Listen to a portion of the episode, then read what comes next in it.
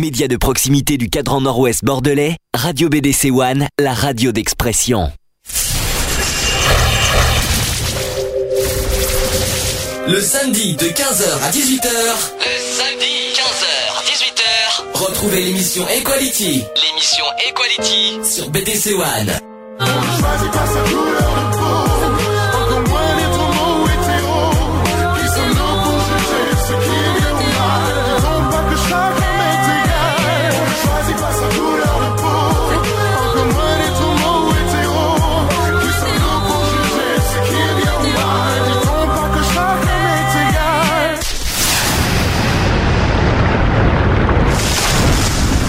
Bonjour à tous, 16h sur BDC One. Vous inquiétez pas, on n'a pas, changé d'heure, on n'a pas décalé d'une heure. Non, non, c'est juste qu'on a eu un petit souci, euh, un petit euh, problème de, clé. Donc vous inquiétez pas, euh, voilà. Donc une heure de retard, une heure, une heure en moins sur l'émission exceptionnellement. Désolé pour pour les fans et les habitués d'Equality. Euh, D'ailleurs, on s'excuse pour notre retard. Je ne suis pas tout seul. Bonjour à tous. Bonjour à tous. Quand même. Alors, en plus, on est- attendez, maintenant on va faire un travail magnifique parce que vu, vu, euh, la nouveauté qu'on a euh, dans les studios, c'est super. Ça, on va pouvoir, euh, euh, on va pouvoir travailler facilement. Là, on a un autre ordinateur qui va pouvoir euh, nous aider. On a un chat. Le chat est ouvert là, c'est bon? Il Oui, n'y a pas de souci. Le chat est ouvert. vous pouvez- www.equality-radio.fr Vous pouvez venir. Alors, pas de téléphone aujourd'hui exceptionnellement vu qu'on est en retard. Euh, ça sera uniquement sur le chat. Le sujet du jour. Alors là, euh, je vous, euh, il faut qu'on explique un petit peu. Euh, on a beaucoup réfléchi, on a, on a beaucoup hésité à faire ce sujet aujourd'hui. On va parler du milieu carcéral, mais on va pas parler de, des peines, de tout ça.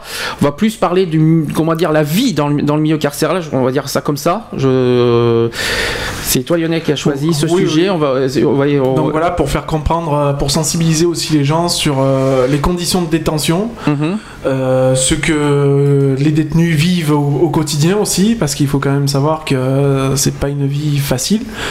Il y a un manque de liberté qui est énorme, donc euh, on va on va essayer de dégrouper tout ça pour essayer de sensibiliser un maximum les gens et qui ne surtout qui ne croient pas que la détention c'est un hôtel 4 étoiles jamais de la vie. Ça, on expliquera tout en détail. Euh, Est-ce qu'il y a quelqu'un sur le chat Pas encore. Bah oui, parce que tout le monde a dû, a dû attendre qu'on arrive. Les pauvres ils ont dit ça y est, on a qu'on. Non, on n'a pas annulé l'émission. Soyez, euh, soyez rassurés. Au pire des cas, il y aura le podcast. Euh, Qu'est-ce que je voulais dire Euh, D'abord, pourquoi tu as choisi ce sujet? Est-ce qu'on peut en parler ou pas? Oui, on peut en parler parce Mm. que donc euh, il faut savoir que moi-même je suis un ancien détenu qui est sorti l'année dernière. Donc après 5 ans de détention au CD de Salon de Provence. Mhm. Donc voilà, je, je voulais en parler aussi parce que bon pour moi maintenant une page est- quasiment tournée. Je ne rentrerai pas plus dans certains détails, mais voilà la page est quasiment tournée. Donc on, on va pas donner certains détails, mais on peut au moins, je pense qu'on peut le dire, je crois, hein, euh, entre nous, Mhm. que tu as été détenu, mais c'est à tort. Voilà, On peut le dire comme ça. J'ai été incarcéré à tort, donc Mm. pour euh, une grosse erreur judiciaire. Mm. Donc euh, mon, mon procès, donc on va dire que le, la révision du procès se fait le 4 octobre. euh, là. Ça, tu peux le dire. On peut- le dire quand même. Oui, oui, oui. Je sais pas si c'était à dire, mais il faut le. Non mais voilà, je tiens à le dire, donc euh, comme quoi que euh, je, je m'adresse aussi maintenant à tous les, les détenus ou même anciens détenus qui ont peut-être été incarcérés à tort. Faut pas lâcher l'affaire et tant qu'il est encore temps, autant, autant euh, faire basculer les, les chances de notre côté quoi. Qu'est-ce que je voulais dire? Alors, avant d'évoquer le, le- milieu carcé- carcéral, j'aimerais qu'on évoque un petit peu des certains chiffres. Je vais essayer d'ouvrir le, le sujet parce que j'ai tellement de choses. Euh, des chiffres clés de 2012. Je vais essayer d'avoir euh, rapidement. Voilà. Donc euh, déjà on me parle qu'il y a 191 établissements en France. Je sais pas si c'est vrai. Euh, bon, je, je dis ce qui est marqué. Il y a 99 maisons d'arrêt. Il y a euh, 42 quartiers EMA. Alors je sais pas si, si tu sais ce que ça veut dire EMA. Alors Emma en fait c'est Maison d'arrêt. c'est établissement maison d'arrêt. Voilà. Voilà. Euh, 85 établissements pour euh, peine, soit, c'est-à-dire 43 centres pénitentiaires qui comprennent au moins deux quartiers de régime de détention différents. Il y a 25 centres de détention et 47 quartiers, euh, alors on appelle ça QCD. Voilà, Quartier de détention. euh, euh, je pense. Euh, il y a 11 centres de semi-liberté. Alors les QCD c'est les quartiers de détention discip- disciplinaire. Je pense que c'est ça. Ouais. Euh, ensuite, il y a 57, 57 236 places opérationnelles. Euh, alors, j'ai pas des chiffres détaillés, hein, mais euh, voilà. 50 établissements à gestion déléguée sur les 180 établissements. voilà, donc on parle de nouveaux établissements, mais ça ne nous regarde pas. C'est pas ce qu'on veut exactement. Qu'est-ce que je voulais dire?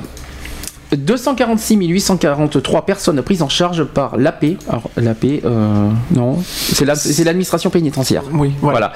173 063 personnes en milieu ouvert et 73 780 sous écrou.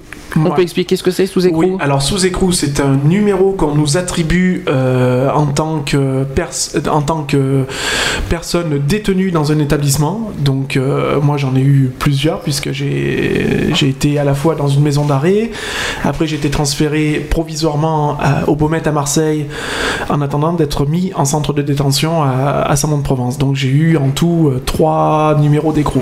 Très bien.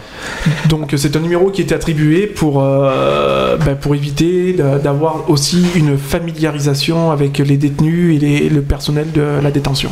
Alors, les chiffres 2011, c'est-à-dire l'année 2011, il y a eu 64 787 personnes écrouées En 2011, dont 2200 femmes, ça correspond à 3,4% des personnes détenues et 712 mineurs quand même au passage, c'est quand même à souligner, qui correspond à 1,1 personnes des personnes détenues. Ensuite, il y a eu 8993 personnes écrouées non émergées. Alors est-ce que ça, est-ce que, est-ce que ça te parle, est-ce que ça te dit quelque chose? Le terme non, non émergé, non. C'est bizarre non émergé. C'est la, première fois que. Alors pour moi, non émergé, ça veut dire les personnes qui sont encore sous numéro d'écrou, mais qui sont euh, détenues donc avec le bracelet électronique à la maison. Ah, ça c'est autre chose la, surveillance. Mais je pense que c'est un peu le, dans le même style. Après, j'en sais, pas plus de ce côté-là. Ensuite, 73 780, 700, alors 73 780 personnes écrouées en un an. Donc il y a une augmentation quand même de 10,2% par rapport à 2010. Euh, et il y a, alors, alors c'est un chiffre aussi, 9,6 mois, c'est la durée moyenne sous écrou en 2011. C'est possible. Ah, en tout cas, c'est un chiffre. Hein. Euh, ensuite, euh, pour. Alors, il y a eu quand même 88 058 incarcérations en 2011. Euh, donc, on a 24,3% en comparution. Alors, dedans, il y a 1,9% ont effectué 5 ans d'incarcération ou plus. 81,5% ont effectué un an ou moins. Voilà, et 13,3% entre un mois ont effectué un mois ou moins. Mmh. Voilà. L'âge moyen 34 ans. Oui, J'ai vu plus jeune que ça, hein, Mais en tout cas, âge moyen de 2011, 34,4 ans. Hmm. Voilà. Euh, taux de détention, alors il y a 99,1 personnes détenues pour 100 000, euh, habitants, contre 93,1 en 2011 en 2010 plutôt, ça c'est chiffre 2010. Euh, ensuite, 29,4% des prévenus faisant objet d'une information judiciaire soit 25 883 euh, concernés, mhm. et 45,2% des condamnés correctionnels et réclusion criminelle, ça concerne 39 754 personnes. Euh, j'ai également aussi des tranches d'âge. Ça parle aussi. Hein. Euh, il y a quand même 80 détenus au moins de 16 ans. Oui. ça parle. Alors, on, parce qu'on parle beaucoup que des moins de 16 ans, c'est plus, euh, c'est plus voilà, des, TIG, euh, des, tout ce qui après, il faut savoir aussi que maintenant, euh, si je prends l'exemple du, du, nouveau centre de détention qui est au Pontet dans le Vaucluse, qui est tout récent, a maintenant une, une structure réservée justement pour les mineurs. Mhm. Parce qu'il faut savoir que passé un temps, certains mineurs, donc à partir de l'âge de 17 ans, étaient incarcérés avec les personnes majeures. Et c'est pareil, en parlant de mineurs, euh, il y a quand même 637 euh, concernés qui ont entre 16 et 18 ans. Donc ça veut dire qu'au total, euh, ça fait 1437 mineurs. En 2011. Ça reste énorme. Ça reste énorme. Ça fait réfléchir, ça aussi. après, les autres tranches d'âge, c'est entre 18 et entre 18 et 21 ans, ils sont 5365. Entre 21 et 25 ans, ils sont 13 086. Euh, entre 25 et 30 ans, ils sont 15 239 et entre, et entre 30 et 40 ans, 19 266. C'est ce qui, euh, c'est là la tranche d'âge qui ressort le plus. Euh, concernant les prévenus, 25,1% des personnes détenues sont prévenues. Alors, je sais pas si ça. Sont prévenus. en fait, ils sont prévenus par situation pénale. Oui, donc c'est ce qu'on appelle, c'est ceux qui sont placés en maison d'arrêt en attente, en attente de jugement. D'accord. Euh, voilà, donc après je l'ai dit, 57 501 condamnés sous écrou, euh, soit 77,9% des écroués quand même. Donc 86,4% pour des peines correctionnelles et 13,6% pour des peines criminelles. Oui. Euh, après, j'ai des chiffres quand même pour par peine. Alors ça, c'est ça, ça, ça peut faire parler aussi. Il y a 7,8% pour escroquerie, euh, abus de confiance, recel, faux et usage de faux. Donc ils sont 7,8% de concernés. Euh, ensuite, il y a 7,5% ils sont pour vol simple. Vol simple, ils sont 4 ils sont 4287 euh, détenus. Euh, 14,2% ça, ça fait parler pour trafic de, stup- de- de stupéfiants. Voilà, ils sont quand même 8175. Euh, là aussi, ça fait parler, c'est 6% pour homicide volontaire. Ils sont 4485 détenus. Bien sûr. Euh, pour répartir euh, par les répartitions des camps derniers, alors il y a 11,3% pour vol qualifié. Alors quelle est la différence entre vol simple et vol qualifié? Alors là, euh, Ah, ça c'est la, Je- ça c'est la. je- oui, simple, c'est- après, je pense qu'il y a une, euh, une réglementation après au niveau des, euh, je sais pas, du, du code de, de, euh, du code de procédure euh, pénale. Euh, Vol qualifié, est-ce que à c'est mon avis, c'est vol, Bah, vol, vol simple, je pense que c'est un vol simple du, du genre aller à un téléphone portable. alors après, Et vol qualifié, c'est peut-être un braquage, des trucs comme ça, euh, Aussi. tout ce qui est, Oui, tout ce qui est vol d'argent. Mais vol simple, ça peut être aussi un truc que tu que t'es piqué Mhm. et que comme tu te fais choper, automatiquement tu le payes à la fin. Ouais. Et ça, ils le classent dans les vols simples. Ouais, mais vol 5 quand même, il y en a pas mal qui sont condamnés. hein. Euh, Il y en a qui, sont Oui, été, non, qui ont été détenus. hein. Donc euh, pourtant, ça c'est beaucoup de sursis. Puis finalement, au moins que ça soit euh, récidivé, euh, ce qu'on appelle les récidives. alors après la, la récidive, voilà, c'est Hum. autre chose. Après, on rentre dans On une rentre catégorie dans un autre truc, plus, là. euh, Ouais, mais ça dépend des casiers judiciaires. Voilà, ça, on, on- on en parle là. C'est- C'est c'est très compliqué. C'est pour ça qu'on va essayer de faire du Voilà, mieux qu'on peut. Euh, violence volontaire, ils sont 0,9%, c'est-à-dire 15 236 personnes. Mhm. Alors, je sais pas si c'est c'est- c'est bizarre 0,9% parce que 15 236 à côté, euh, je trouve ça beaucoup. Euh, Il y a quand même euh, 514 qui sont condamnés pour infraction à la législation sur les étrangers. Voilà. Et il y en a 7722 pour viol, agression et atteinte sexuelle. Ils sont 13,4% euh, sur ce domaine-là. Et là, quand même, ça fait un. Homicide involontaire, quand même, ça existe. 3000 Il y, a- il y en a quand même euh, 3259 qui sont condamnés. Ah, bah ça. Alors, sur, sur l'histoire de la surveillance électronique. Alors, ça, il faut expliquer. La surveillance électronique, c'est une espèce de, de, de bracelet. c'est- un PSE en fait, ce qu'on appelle un placement sous surveillance électronique. Mm. Donc c'est un bracelet qu'on peut obtenir à mi-peine, Mhm. Donc euh, sous autorisation bien sûr des SPIP, de l'agent de probation. SPIP, donc- ça veut dire Donc euh, conseil- euh, conseiller d'insertion de probation. D'accord. Donc voilà, donc c'est des personnes qui s'occupent des détenus en milieu de détention, qui sont là pour les aider à faire des démarches à la fois pour l'extérieur et à la fois aussi pour l'intérieur, pour les aider, ne serait-ce que pour les, les papiers, pour, ne serait-ce que pour avoir une, une CMU. Parce Mhm. qu'il faut quand même savoir que euh, c'est pas parce qu'on est enfermé qu'on n'a pas le droit aux soins euh, comme toute personne à l'extérieur.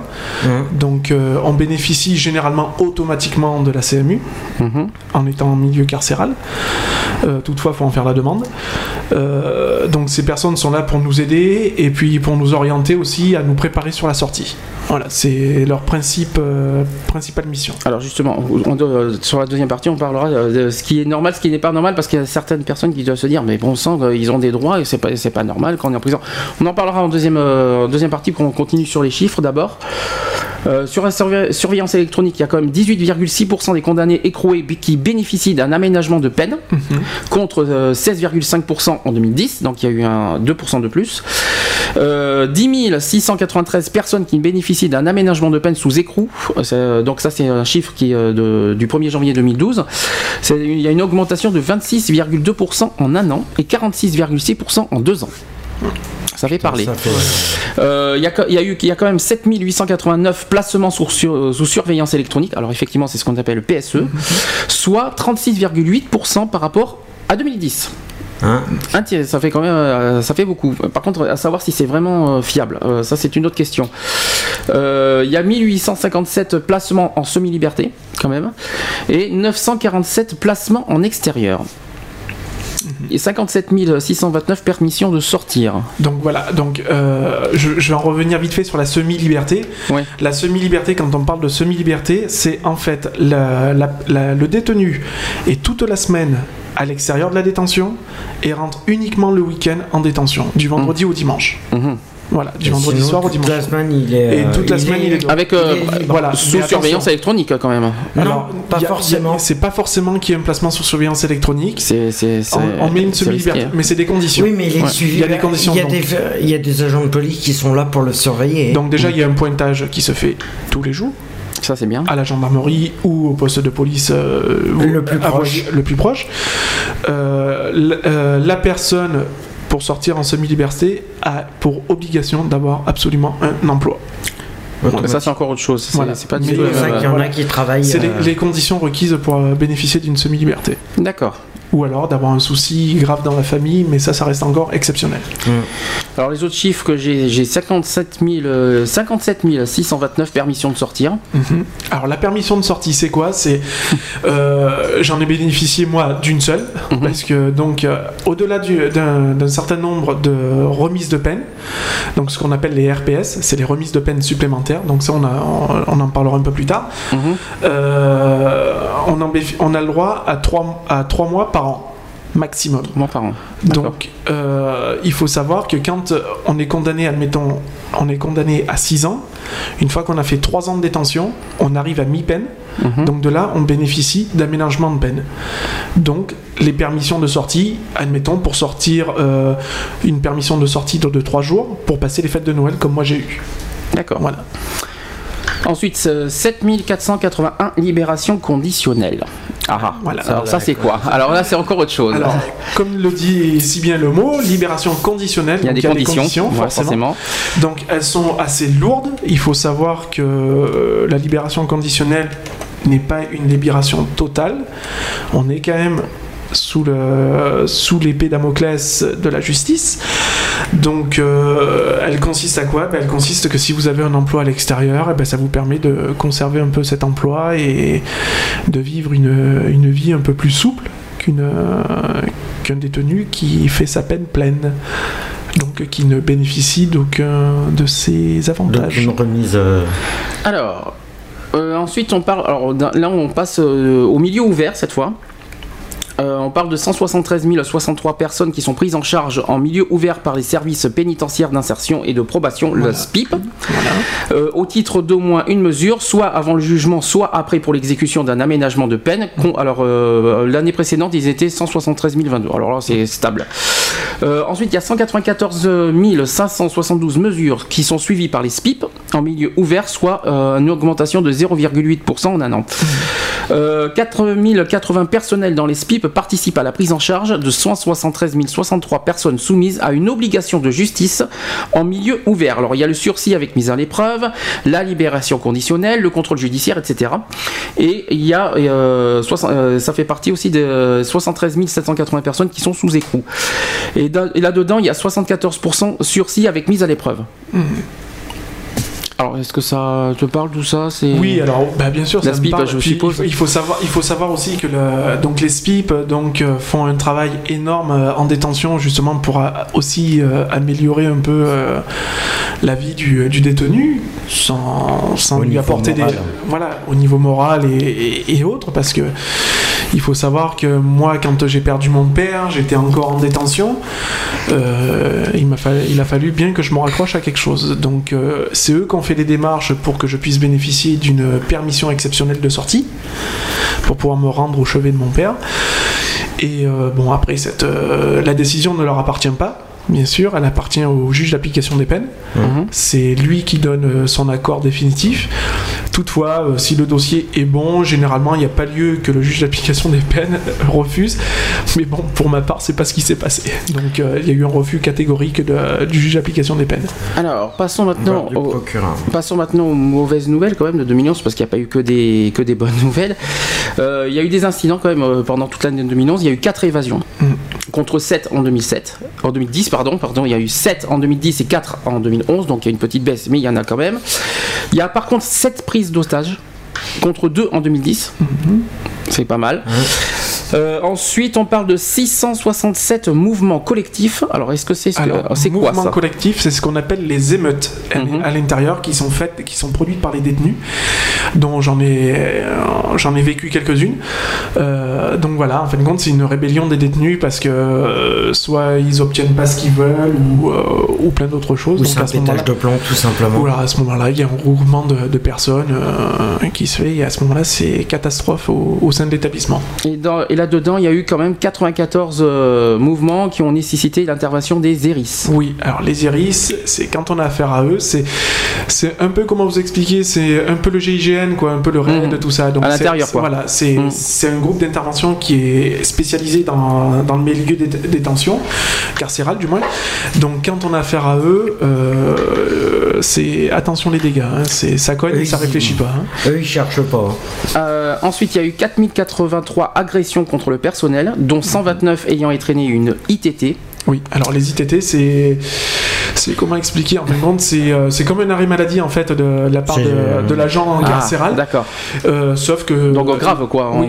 Alors c'est très grave. Moi j'ai connu personnellement un capitaine de détention qui a eu un, euh, échauffouré avec un détenu. C'était Ce détenu-là l'a mordu au mollet, a lui arraché la peau. Hmm. J'entends bien. Donc, cette personne. Il y a des cannibales en plus. Oui. Hmm, d'accord. Donc cette personne-là a, a, eu trop euh, trois semaines, voire un mois ou deux mois d'ITT. Hmm. Donc en fin de compte, euh, c'est un peu un arrêt maladie, mais après ça, c'est un régime très spécial, donc c'est c'est approprié à la, détention. Donc après, je n'en sais pas plus là-dessus, mais donc voilà quoi. Après, euh, voilà donc les ITT, ça équivaut un peu à un arrêt maladie, un accident de travail si on veut aussi. C'est qu'un accident Alors, de travail, c'est l'incombination du temps. Alors un autre chiffre qui fait parler, il y a quand même 8000, ça je savais pas qu'ils pouvaient euh, savoir ça, 8365 agressions entre personnes détenues contre 7825 en 2010. Alors ça, ils doivent noter euh, pour, pour euh, calculer Alors, ça parce disons qu'en fait, quand il y a des, des problèmes entre détenus, euh, faut savoir que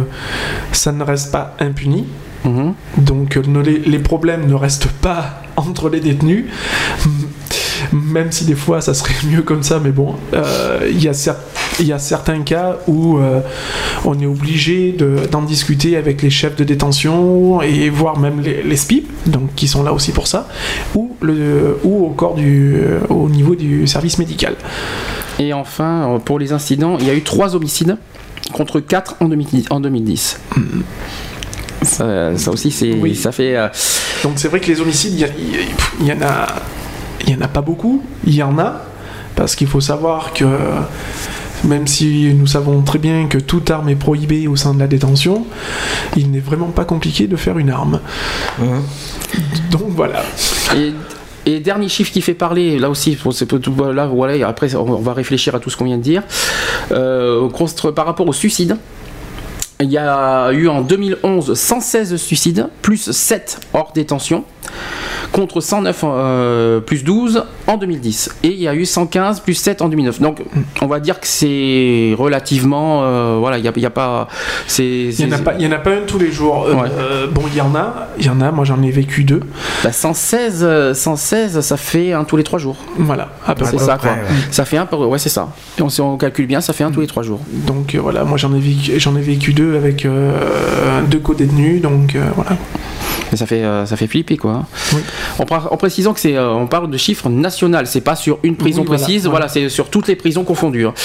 Euh, et il y a eu également, euh, dans, voilà, dans toute la France, 1932 tentatives de suicide Mhm. contre 2246 en 2010 et 2599 en 2009. Ouais, ça, a- Voilà. ça a un petit Ça a peu, quand même baissé, mais euh, voilà, c'est quand même, euh, ça reste encore présent et euh, il y a- y, y pas mal de prévention à faire là-dessus. Voilà. Mais disons qu'aussi il y a maintenant euh, beaucoup de, prévention justement qui est fait euh, à l'intérieur même de la détention par le personnel médical et par les SPIP aussi. Donc euh, maintenant euh, il y a des psychologues des psychiatres qui sont vraiment à disposition, je veux dire, et beaucoup présents pour, aider justement les détenus à, à évacuer certaines choses, quoi, je veux dire. Donc évacuer leurs problèmes et peut-être à essayer de comprendre le comment du pourquoi aussi, quoi.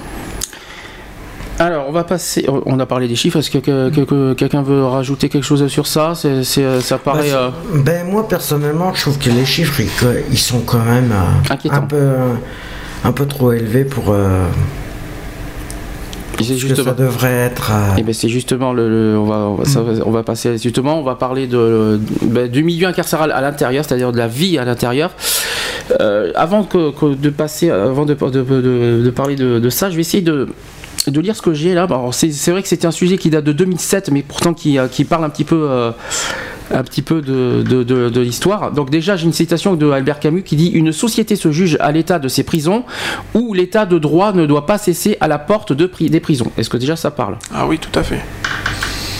Tout à fait. Il faut savoir qu'il y a dans, certains centres de détention, euh, euh, les, les locaux, enfin les, les milieux où vivent les détenus sont pas forcément euh, adaptés nickel. pour- adapté et nickel quoi. C'est surtout ça. Il faut, faut savoir que euh, moi je connais un centre de détention je tairai le nom parce que j'ai pas envie de- d'avoir des soucis plus tard mais où il y a euh, où on vit avec les cafards par exemple.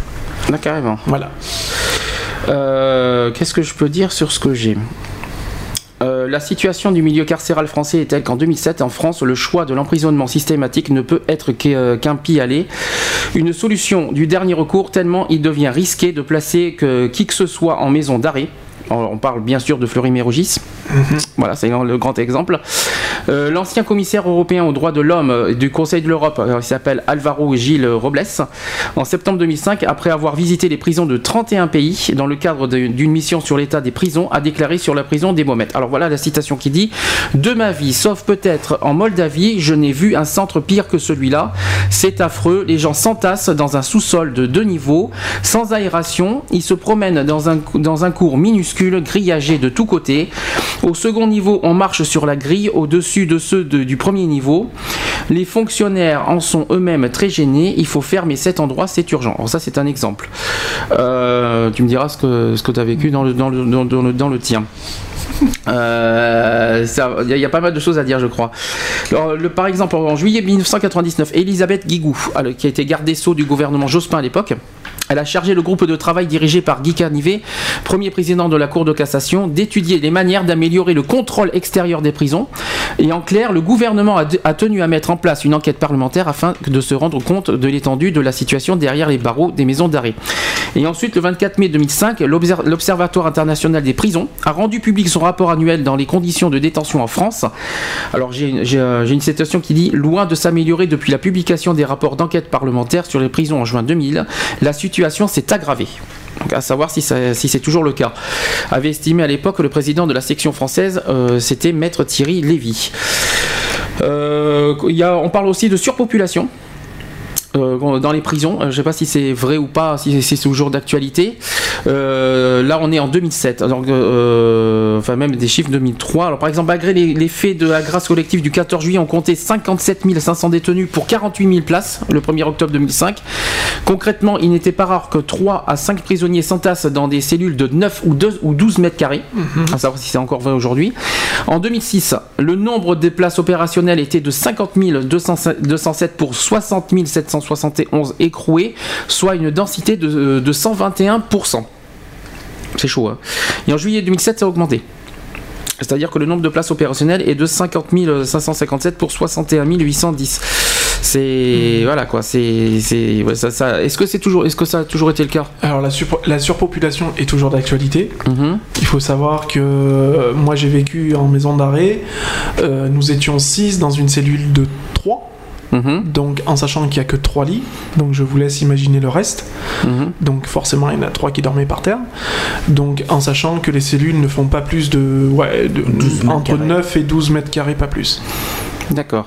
En sachant que vous comptez bien sûr les toilettes, la douche, etc. etc. Euh, propre, pas propre, bien sûr. Je Alors suppose. après, ben, euh, propre, pas propre, euh, tout dépend des détenus. Je veux dire, euh, moi en maison d'arrêt, euh, nous étions un certain nombre en cellule.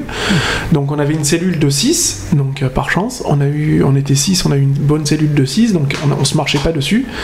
Après, c'est la, propri- c'est la propreté même de, de chaque détenu. Quoi. Je veux dire, si le détenu est propre sur lui, il saura maintenir les locaux le plus proprement possible, parce que c'est quand même un lieu où on vit 23 heures sur 24. Mhm. Donc euh, voilà quoi. Donc, je- C'est quoi Ça correspond quoi l'heure l'heure qui n'y est pas le, le- Alors, la l'heure- 24e heure? la, la 24e heure, en fin de compte, c'est les heures de promenade. Mhm. Où on a le droit à une heure de promenade euh, en gros. Donc, euh, des fois, ça peut varier. Donc, c'est pour je dis 23 heures sur 24 parce que c'est généralement, c'est une moyenne. hein. Ça Mhm. peut être 22 heures sur 24. Donc, il y a généralement une heure le matin, une heure l'après-midi. Mhm. À l'extérieur de la prison? Non, non, non. Non, Ah bon, parce que ah, non, dans dans la la cour la- Je, je- je rassure tout le monde, il y a, il y a des espaces ex- euh, prévus à cet effet. Donc, on parle alors, si on fait À des- l'in- on à fait- l'intérieur si même on des fait prisons. référence à Prison Break par exemple la série à l'extérieur il y a C'est une cour cour, c'est une voilà c'est la même voilà. chose euh, ouais, je fais Voilà. référence à cette Voilà. série parce que je pense qu'il y a pas mal de euh, voilà c'est- c'est c'est bien référencé surtout la saison 1 oui, voilà. de, de Prison Break donc euh, euh, pour, ceux qui connaissent voilà il faut, faut se référer à ça Voilà, donc euh, c'est des, oui, c'est des cours euh, bétonnés hein, qui, euh, qui sont jalonnés de grillage. Mm. Donc c'est du béton gris, hein, je veux dire. Ça, électrifié j'espère Alors électrifié, oui, mais c'est largement plus en hauteur quand même. C'est Mm. pour euh, tous les passages d'hélico quand même, Mm. pour éviter les évasions euh, par, par voie aérienne. et s'il y a des tentatives qu'est-ce qui se passe? Alors, il y en a eu déjà? Alors il y a eu des tentatives. Alors euh, il faut savoir qu'il y a des gardiens dans les miradors. Mhm. Donc il y en a généralement minimum 4 dans, par- dans- au centre de la détention, donc à chaque angle de, de mur. Euh, à ce moment-là, ben, il y a toute une procédure qui se fait, donc il y, a- il y a une sommation qui est faite, une deuxième, une troisième. Et si à la troisième, euh, la sommation n'est pas respectée, euh, ils ont pour, pour droit d'ouvrir, ça va être dur ce que je vais dire, mais d'ouvrir le feu sur le détenu Ouais. sur les parties non vitales. Donc euh, de ils peuvent tirer sur les jambes, tout ça. Alors, autre sujet euh, majeur euh, sur la condition intérieure, c'est sur les problèmes psychologiques. Alors, tu, me dis, tu vas me dire ce que tu en penses, parce que j'ai j'ai un sujet là-dessus. Euh, c'est un sujet alarmant d'ailleurs, que le nombre important de prisonniers souffrant de problèmes psychologiques concerne 55% des détenus en étant 2007, qui arrivent en prison, qui souffrent d'au moins un trouble psychiatrique. Qui, euh, donc c'est relevé par les responsables de l'OPI euh, dans un rapport. Et les conditions de vie particulièrement difficiles de la prison accroissent la, la gravité des maladies mentales et provoquent nombre de dépressions et autres comportements d'automutilation. Alors là-dessus, je pense qu'il y a des choses à dire. Oui, il y a beaucoup de choses à dire, d'autant plus qu'une personne déjà à l'extérieur instable qui rentre dans un milieu où euh, vous êtes accueilli d'une façon très dure, donc limite comme un paria, comme tout ce que vous voudrez, euh, tous les mots peuvent être qualifiés, il n'y a pas de souci. Euh, faut savoir que vous êtes mis plus bas que terre, donc euh, votre intégrité en prend plein la tête. Donc déjà que vous rentrez, vous n'avez pas le moral. Donc on vous casse encore plus le moral. Il faut savoir que l'automutilation, il y en a sous toutes ses formes. Moi j'en ai vu euh, euh, se brûler avec des, mégots de cigarettes, euh, des lames de rasoir, sans passer sur la tentative de suicide. Attention. Voilà. Après, il y a aussi la vie en communauté. Il faut savoir qu'on ne peut pas s'entendre avec tout le monde. Il faut savoir que malheureusement aussi, beaucoup de catégories de détenus sont souvent mélangées. Il faut savoir que moi j'ai côtoyé des braqueurs, j'ai braqué, euh, pff, j'ai pas T'as braqué Ah bon Ah bon, on en apprend des choses. j'ai côtoyé, des, braqué j'ai côtoyé des, des braqueurs, il y a aussi des, voilà, des, des violeurs, faut le dire, faut le dire aussi. Bah, de toute façon, tu as croisé euh, tous les, toutes les formes de détenus, Voilà, de toute tout- façon. toutes les, toutes les catégories de. euh, Et est-ce que, est-ce que à l'intérieur, tiens, justement, bonne question. Euh, est-ce que les, les détenus à l'intérieur sont euh, ce qu'on croit à l'extérieur? Est-ce qu'on peut, est-ce que, est-ce qu'ils sont, est-ce qu'ils restent humains? Est-ce que- Est-ce qu'on découvre une, une autre, une autre forme euh, alors, Est-ce qu'on découvre autre chose? Quand, je- quand je dis qu'on a dans, un, dans le milieu de détention, enfin moi c'est ce que j'ai vécu, on apprend beaucoup sur soi-même et beaucoup sur les autres. Il faut savoir que euh, moi j'ai connu beaucoup de personnes qui euh, se, se disaient soi-disant des racailles ou quoi que ce soit. Euh, en fin de compte, ce sont des, des personnes, des hommes euh, comme moi, comme n'importe qui, quoi. Je veux dire, des personnes qui qui ont de l'amour à donner, qui ont une certaine tendresse, qui ont aussi euh, une forte personnalité. Donc, euh, disons que quand on dit racaille, euh, c'est plus une une, euh, une coquille qu'on se, qu'on se enfin pas une coquille mais Puis racaille, c'est pas plutôt un look? Oui, c'est c'est un look, mais euh, vous allez prendre un dealer. Un dealer, il va dealer euh, peut-être parce qu'il a besoin de bouffer Mhm. et euh, on va le mettre, ouais, voilà, t'es un drogué, t'es un machin, tout ça, alors que pas forcément. C'est le mec, il a peut-être pas le choix, et il fait ça pour, euh, pour en nourrir sa famille. D'accord. Voilà, moi j'en ai connu un, notamment, euh, enfin, je, je pense qu'il se reconnaîtra, il est de Marseille. Eh, Riri, si tu me reconnais. Euh, voilà, euh, je l'ai connu, c'est un mec qui qui est rentré en détention, malheureusement, il est. il- une sale histoire aussi de, de stupéfiants. Mais bon, voilà, c'était pour nourrir sa famille, et bon, ben, malheureusement, euh, ça n'a pas été compris au- aux yeux de la justice. Alors autre euh, autre euh, sujet, c'est sur l'insécurité. Donc euh, paradoxalement, la vie en prison n'efface pas l'insécurité. Le manque de moyens et la trop forte densité de population incarcérée permettent à l'insécurité d'exister à l'intérieur de la prison. Euh, dans les maisons d'arrêt, de simples suspects coexistent avec des condamnés à de longues peines au mépris des textes. De plus, tous les délits et crimes sont mélangés. Voilà, il n'y a pas un- une partie des uns, une partie des autres, tout, le monde tout est tout toutes les catégories sont mélangées. Voilà, et en établissement pour peine, euh, le- les maisons euh, centrales et les centres de détention, il y a également un mélange de types d'actes. Voilà. Les délinquants sexuels ne sont pas toujours isolés. En raison de difficultés matérielles au vu de la proportion importante qu'ils représentent, donc ça concerne 20 21,4%, de- ce sont un chiffre euh, 2007, et ceci, condu- euh, ceci qui conduit très souvent à des agressions sexuelles à l'intérieur des, cellules, au nez et à la barbe des vigiles. Bien sûr. Et euh, d'ailleurs, à ce propos, euh, ils, ils agissent pas? Alors, Et à, à ce propos-là, il y a même des, euh, des gardiens de prison qui se permettent de faire des abus sexuels. Alors, est-ce que c'est sur vrai les ça? prisonniers. Vrai ou faux? Vrai. C'est vrai On C'est peut- vrai. il faut- il faut- oui, il faut, il faut le dire, il faut savoir que euh, en centre de détention, tout s'achète. Mhm. Même euh, son, je vais parler crûment, mais même son cul, notre Mais cul légalement, s'achète. légalement, c'est Légalement, c'est c'est interdit. interdit, bien sûr. C'est totalement interdit. Mais voilà, le problème, c'est que tout, tout reste à l'intérieur. du- C'est que là, le problème, c'est à l'intérieur de, de la prison. Il y a des choses qui, ne, qui, se- qui se sait à l'int- à l'intérieur, mais qu'on ne sait pas forcément à l'extérieur. Ah non. Ça, c'est le gros problème. Mais justement, ils en Et- parlent pas à l'extérieur parce qu'ils savent très bien que. Voilà, maintenant il faut savoir que moi j'ai connu un, un gardien de détention euh, qui a été accusé de violence sexuelle sur un détenu. Oh, c'est fort. Bravo. Alors, bravo, les, bravo l'exemple. Ça, j'adore ça, moi. euh, cette personne-là a été forcément incarcérée, enfin mis en détention provisoire dans un premier, sens, dans un premier temps, en Mhm. attente de, de plus d'informations. Et du procès aussi. Voilà. Mm. Donc, a été mis en détention provisoire, a été forcément suspendu de ses fonctions. Euh, cette personne-là est ressortie euh, un an et demi après avoir été après avoir une détention provisoire euh, et a été blanchi parce qu'il faut savoir qu'il y en a certains ça leur permet aussi de ça peut permettre aussi de, de- affabuler en fait, Euh, je sais pas si je dis bien le mot, mais bon, Euh, voilà, il y a, certaines personnes qui se servent de, euh, voilà, de certaines accusations, peut-être pour aussi s'en sortir. Alors, il y a autre chose qui est dit là. Et là, euh, là par contre, c'est encore, encore plus inquiétant par, par rapport à tout ce qu'on entend à l'extérieur. Et bien là, c'est encore plus grave.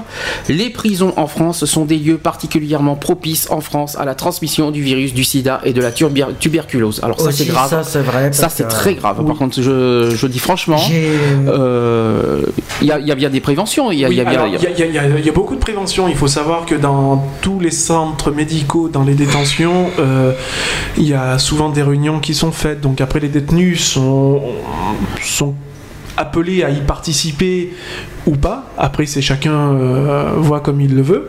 Euh, il faut savoir qu'il y a quand même un minimum de protection aussi. Donc des, des préservatifs sont mis à disposition des détenus. Mhm. Euh, parce qu'il faut pas- gratuitement, bien sûr. oui, gratuitement, Bien tout à fait. Donc il faut pas se cacher non plus qu'il y a, il y a des actes sexuels en détention. Il y a, j'ai même connu un couple d'homosexuels. Donc, alors après on va basculer un peu sur l'homosexualité en détention. Donc, Bah, Il n'y a, pas de- il y a pas de sexualité pour être en prison. hein, non, donc, mais euh, voilà, donc euh, après il faut savoir que c'est aussi délicat de ce côté-là. Oui. Donc, euh, Parce que c'est les, les premiers visés.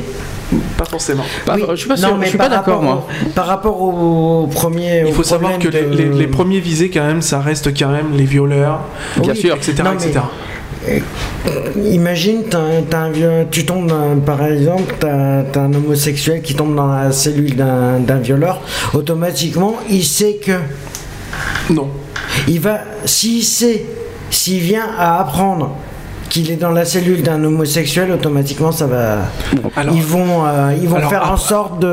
Je, je, je suis pas tout à fait d'accord là-dessus parce que moi-même ayant une orientation bisexuelle, euh, j'ai côtoyé. On en reparlera après. j'ai euh, j'ai côtoyé, comme j'ai dit, des violeurs, etc., etc. Euh, c'est pas pour autant que je les ai côtoyés que je me suis fait violer derrière, quoi. Donc euh, voilà, quoi. Alors, l'autre autre sujet inquiétant, parce qu'on parle de- du sida, mais les drogues aussi. Parce qu'il y a une forte présence de toxicomanes munis de seringues et des viols répétés qui n'y sont pas pour rien. Oui. C'est bien, je, Oui, je- non, mais- c'est bien. Non, je- non, euh, c'est juste qu'on a- Il y a certaines réactions sur le chat en fait. donc- Ah, alors, Voilà, il y a le a- chat. Alors, est-ce que vous. euh, il y a- il y a- qui c'est qu'il y a sur le Alors, chat c'est Roxane. Roxane qui est Roxane sur qui le là. chat et, Oui. et je lui ai posé la question qu'est-ce qu'elle pensait. euh, Est-ce que les détenus avaient tous euh, les mêmes droits euh, que tout le monde? Et elle me dit que ça dépend pourquoi ils sont rentrés. Et après, bon voilà, par rapport à son histoire qu'elle a, euh, par rapport au père de son fils, euh, c'est vrai que lui, il a, il a des droits que euh, voilà, et beaucoup moins que. Alors il faut savoir que même si on est en détention, euh, peut- on, a, on a toujours nos droits civiques. oui, Donc on a le droit de vote, on a quand même le droit de vote, on a le droit d'expression aussi. Euh, maintenant, Mais euh, pourquoi Il y a une question que je me pose. Mhm. Pourquoi, sachant qu'ils ont encore le droit de vote, pourquoi ce- la plus le- justement par rapport aux élections comme ça, est-ce qu'ils ont le droit de prendre la journée pour aller euh, alors non, c'est un vote qui est fait par procuration par la famille à l'extérieur. D'accord. Donc voilà, Ok. donc euh, il y a une, campagne qui est fait- ben, à ce moment-là. euh, S'ils ont plus de fait- contact avec la famille, comment ils font ben, C'est soit fait par les services d'insertion et de probation, donc les SPIP. D'accord. Donc euh, c'est eux qui, qui prennent en charge le, le dossier. Quoi. Mais il faut savoir que voilà, nous- tant que au moment du jugement, le juge nous dit pas qu'il nous retire tous nos droits civiques, Mhm. on bénéficie de nos droits physiques. Voilà, c'est D'accord. Les droits Les civiques droits peuvent sont être- gardés. euh, les, les droits peuvent être retirés, mais ça reste quand même quelque chose de maintenant à l'heure qui- est très exceptionnel. Ouais, parce que euh, ça dépend de la gravité. Maintenant, du- après, pour, pour, une, euh, pour un père de famille, euh, moi personnellement, j'ai gardé mes droits parentaux tout en étant en détention. Voilà. Chose qui n'est pas le cas de tout le monde. Voilà. Non, Faut voilà. pas- faut le souligner. Maintenant, après, c'est Moi, je tout, sais tout père- dépend de comment ça va se passer avec la personne avec qui on est à l'extérieur ou avec qui on était à l'extérieur, qui elle, par, euh, par contre, peut, mettons la, la mère de, de l'enfant peut demander Mm. à ce que les droits soient euh, retirés euh, Oui, pour, à titre pour pas exceptionnel le temps de, le gamin. voilà, à titre exceptionnel le temps de la détention. Mais moi, je sais que mon père, moi personnellement, quand il est rentré en détention, je sais qu'il a perdu tous ses droits sur moi. Oui, bah oui, bah, mais Non, c'est pour, di- pour différentes non, raisons, c'est pas la oui, même chose. Mais il a perdu tous ses droits sur le sur euh, sur mon frère, sur. Oui, mais ça, on sait pourquoi. Parce que, sachant qu'on connaît pourquoi, la raison, Oui. euh, on la connaît. Donc, c'est Oui, euh, voilà, vu euh, ce qu'il t'a fait aussi, Oui, voilà. c'est normal. Du, moment où il y a une atteinte sur la, la personne euh, en question, euh, forcément les droits sont directement retirés. Mm. Mais si ça ne touche pas la personne, euh, il y a- la personne garde ses droits. D'accord. Voilà. Il y a un autre sujet, euh, là je continue, après, on- on- après tu continueras euh, si tu as plein de choses à dire, parce que je sais que tu as beaucoup de choses à dire là-dessus. Sur les mineurs, euh, donc j'ai que- j'ai quelque chose là-dessus, donc il paraît incroyable qu'en France, qu'un un juge pour, pour enfant qui condamne un mineur à une peine de prison supérieure à deux mois sache pertinemment que ce dernier sera à jamais perdu tellement les, les prisons sont devenues criminogènes. D'accord Il convient de rappeler que le rôle premier de la prison en droit pénal français est de mettre les individus dangereux de la société à part afin de pouvoir ensuite les réintégrer dans la société. Donc déjà, moi je trouve effectivement moi pas normal de que, voilà, que tout soit mélangé. Voilà, il faut savoir que euh, un adolescent à l'âge de 17 ans, donc qui rentre dans sa 18e année, Hum. euh, si il rentre en détention, il se retrouve pas au quartier mineur, il Mhm. se retrouve forcément au quartier majeur. Donc avec tous les détenus euh, confondus. Par exemple, condamné aujourd'hui par euh, un mineur, comme nous venons de le voir, c'est le condamné à mener une, une vie rythmée par la délinquance et la récidive. Voilà ce qui est dit. Oui. Il faut donc d'ailleurs d'excellentes raisons pour que la société prenne ce risque, et elle doit le prendre dans certains cas, mais à condition de mener par ailleurs une autre politique fondée sur un véritable, euh, sur une véritable individualisation de la peine et sur le respect des valeurs de la démocratie. Voilà, en gros, euh, moi ce que je trouve pas normal personnellement, c'est voilà, c'est que tout soit mélangé alors que c'est- risqué quoi. Oui, alors ça, a- ça a été, euh, enfin moi à l'époque où j'ai été en détention, j'en avais beaucoup discuté justement avec le corps enseignant, pas, pas le corps enseignant mais le corps médical pardon, euh, parce que donc j'ai été suivi psychologiquement euh, pendant toutes ces années et il est vrai que eux se battent aussi de l'intérieur pour que justement euh, il y, ait, quelque chose qui soit fait pour que voilà toute catégorie de détenus ne soit pas mélangée, ne serait-ce qu'un violeur soit pas mélangé avec un, avec un meurtrier ou, ou voilà quoi. Et encore, et encore, ça dépend, moi je dirais Ouais, du degré. Moi je dirais que ça dépend du degré de la, de- du crime. Parce que euh, moi, pour moi, Bah. si on est un meurtrier et un violeur, je vois vraiment parce que ça, ça fait de mal de les mettre ensemble. hein, parce que c'est tellement Mais grave si. ce qu'ils ont fait. Oui. Euh, Mais moi- si, mais, mais quand c'est- ça peut être. euh, mais si on mélange par exemple quelqu'un qui a fait un simple, un vol simple, un petit truc, un petit délit, un tout petit délit qui est mélangé avec des criminels, des gros, des grands criminels, moi ça je trouve pas ça Et normal. Alors là je, là, je vais te couper 5 minutes, Mm. juste, juste 30 secondes. C'est juste pour te dire qu'aux yeux de la justice, il n'y a pas de petit délit. Ah, si, euh, les- il y a quand même des petits délits. Oui, un délit, ça reste un délit. Voilà. Mais moi, ce que j'appelle petit délit, c'est que par exemple, un délit de 1 an euh, avec 20 ans, mais moi, je quelqu'un qui, qui, qui, qui fait un meurtre, c'est pas. Maintenant, il faut savoir aussi, parce que tu as parlé des centrales, des centrales aussi, il faut savoir que les centrales, maintenant, c'est réservé uniquement aux, aux personnes incarcérées au-delà d'une peine, au-delà de 15 ans. Mhm. de, de réclusion criminelle, admettons. Donc si une personne est, est condamnée à 30 ans de réclusion criminelle, cette personne-là ira automatiquement en centrale, ne restera pas en centre de détention. Mhm. Voilà, parce qu'on peut pas se permettre, enfin ils peuvent pas se permettre de justement laisser une personne qui, qui a pris 30 ans avec une personne qui a pris Un an. un an, voilà. Parce qu'il faut Et- savoir un truc, si jamais il y a un conflit, la personne qui a pris 30 ans n'a plus rien à perdre. Ouais. Donc voilà. figure-toi que moi, Pour je... elle, un meurtre de plus, c'est pas gênant. Figure-toi que moi, je, je connais quelqu'un. Je, le père de, de- d'un de mes neveux. Il a, il a fait de la prison et la première fois où il est rentré en détention, ils l'ont mis avec quelqu'un. Ça faisait déjà une dizaine d'années qu'il était dedans. Quand. Après, ils l'ont changé parce qu'ils se sont dit bon, c'est pas voilà. le- Alors il faut savoir que quand tu arrives en détention, en maison d'arrêt, on te met, on on te met dans une cellule. Bon déjà, ils te mettent pas non plus avec n'importe qui. Ils vont pas te mettre avec des personnes instables. Oui, aussi. Voilà. Donc euh, moi je suis arrivé euh, en 2007 en maison d'arrêt. Euh, on m'a mis dans une cellule. Il y avait déjà trois bonhommes. Il y avait un, un bonhomme euh, d'un certain âge, un jeune et un moins jeune. Donc Oui, il y avait tout, euh, c'était varié quoi. Voilà, c'était c'était assez varié. Le, le jeune avec qui j'étais avait une vingtaine d'années. Donc pour dire, Euh, ça s'est super bien passé quoi. Je veux dire, euh, j'ai eu juste un conflit avec euh, avec un je- avec un mec donc d'une quarantaine d'années à peu près. Donc j'ai eu ce conflit avec lui, mais bon après j'ai été changé de cellule parce que bon ça ça commençait à prendre des proportions énormes. Donc pour en- pour en faire faire pour en faire gro- grosso modo en fait, c'est passé de la violence physique Hum. À la violence euh, sexuelle. Oula, Voilà, d'accord. oui, hum. Donc de là, euh, c'est après voilà, c'est quand on rentre, euh, il y a un jargon en détention pour les détenus, c'est quand t'es en détention, faut porter tes couilles. Voilà. Hum. Mhm. Donc c'est-à-dire c'est, il faut te faire respecter d'entrée. Ah bah Coûte que coûte. automatiquement. Voilà, sinon tu te fais marcher sur les pieds. Mais il faut pas que tu te mettes non plus à- à- au même niveau qu'eux. Non, non. C'est ça le problème. Je veux dire, se faire respecter, c'est voilà, c'est sitôt qu'il y a une première altercation envers ta personne, c'est direct tu réagis. C'est pas tu, C'est tu pas comme beaucoup faire. de personnes ont tendance à faire, c'est à se recroqueviller sur, eux-mêmes- euh, sur elles-mêmes et à laisser faire. Non, parce que souvent, se, se faire respecter dans la prison, c'est être au même niveau qu'eux aussi. Hein.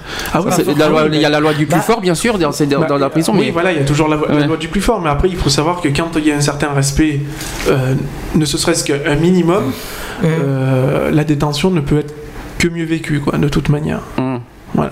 S'ils voient que t'as pas peur, automatiquement, s'ils voient que tu, re- tu réponds au fait de la, me- de la menace qu'ils te portent, automatiquement, tu es sûr qu'ils te foutront la paix. Moi, il a fallu que je fasse, euh, il a fallu que je fasse euh, voir un petit peu qui j'étais, Mhm. et il a fallu que je fasse usage de la force. Je n'ai pas, je n'ai pas eu le choix.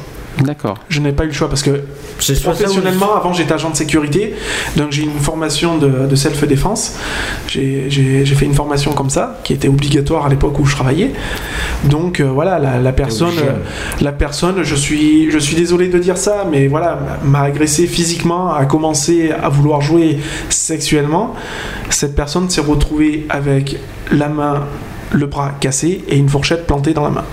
Mhm. Donc voilà, pour, euh, pour en dire ce qui est. Donc voilà, je n'ai pas pris de mitard. Donc qu'est-ce que le mitard C'est une, euh, c'est une détention à part en fait. C'est quand on fait une, une énorme bêtise, euh, on nous met euh, en isolement. c'est- En isolement. c'est- un cachot Voilà. d'isolement pour. euh, Alors, je vais revenir sur. On a, on a beaucoup discuté tous les deux euh, cette semaine de ça.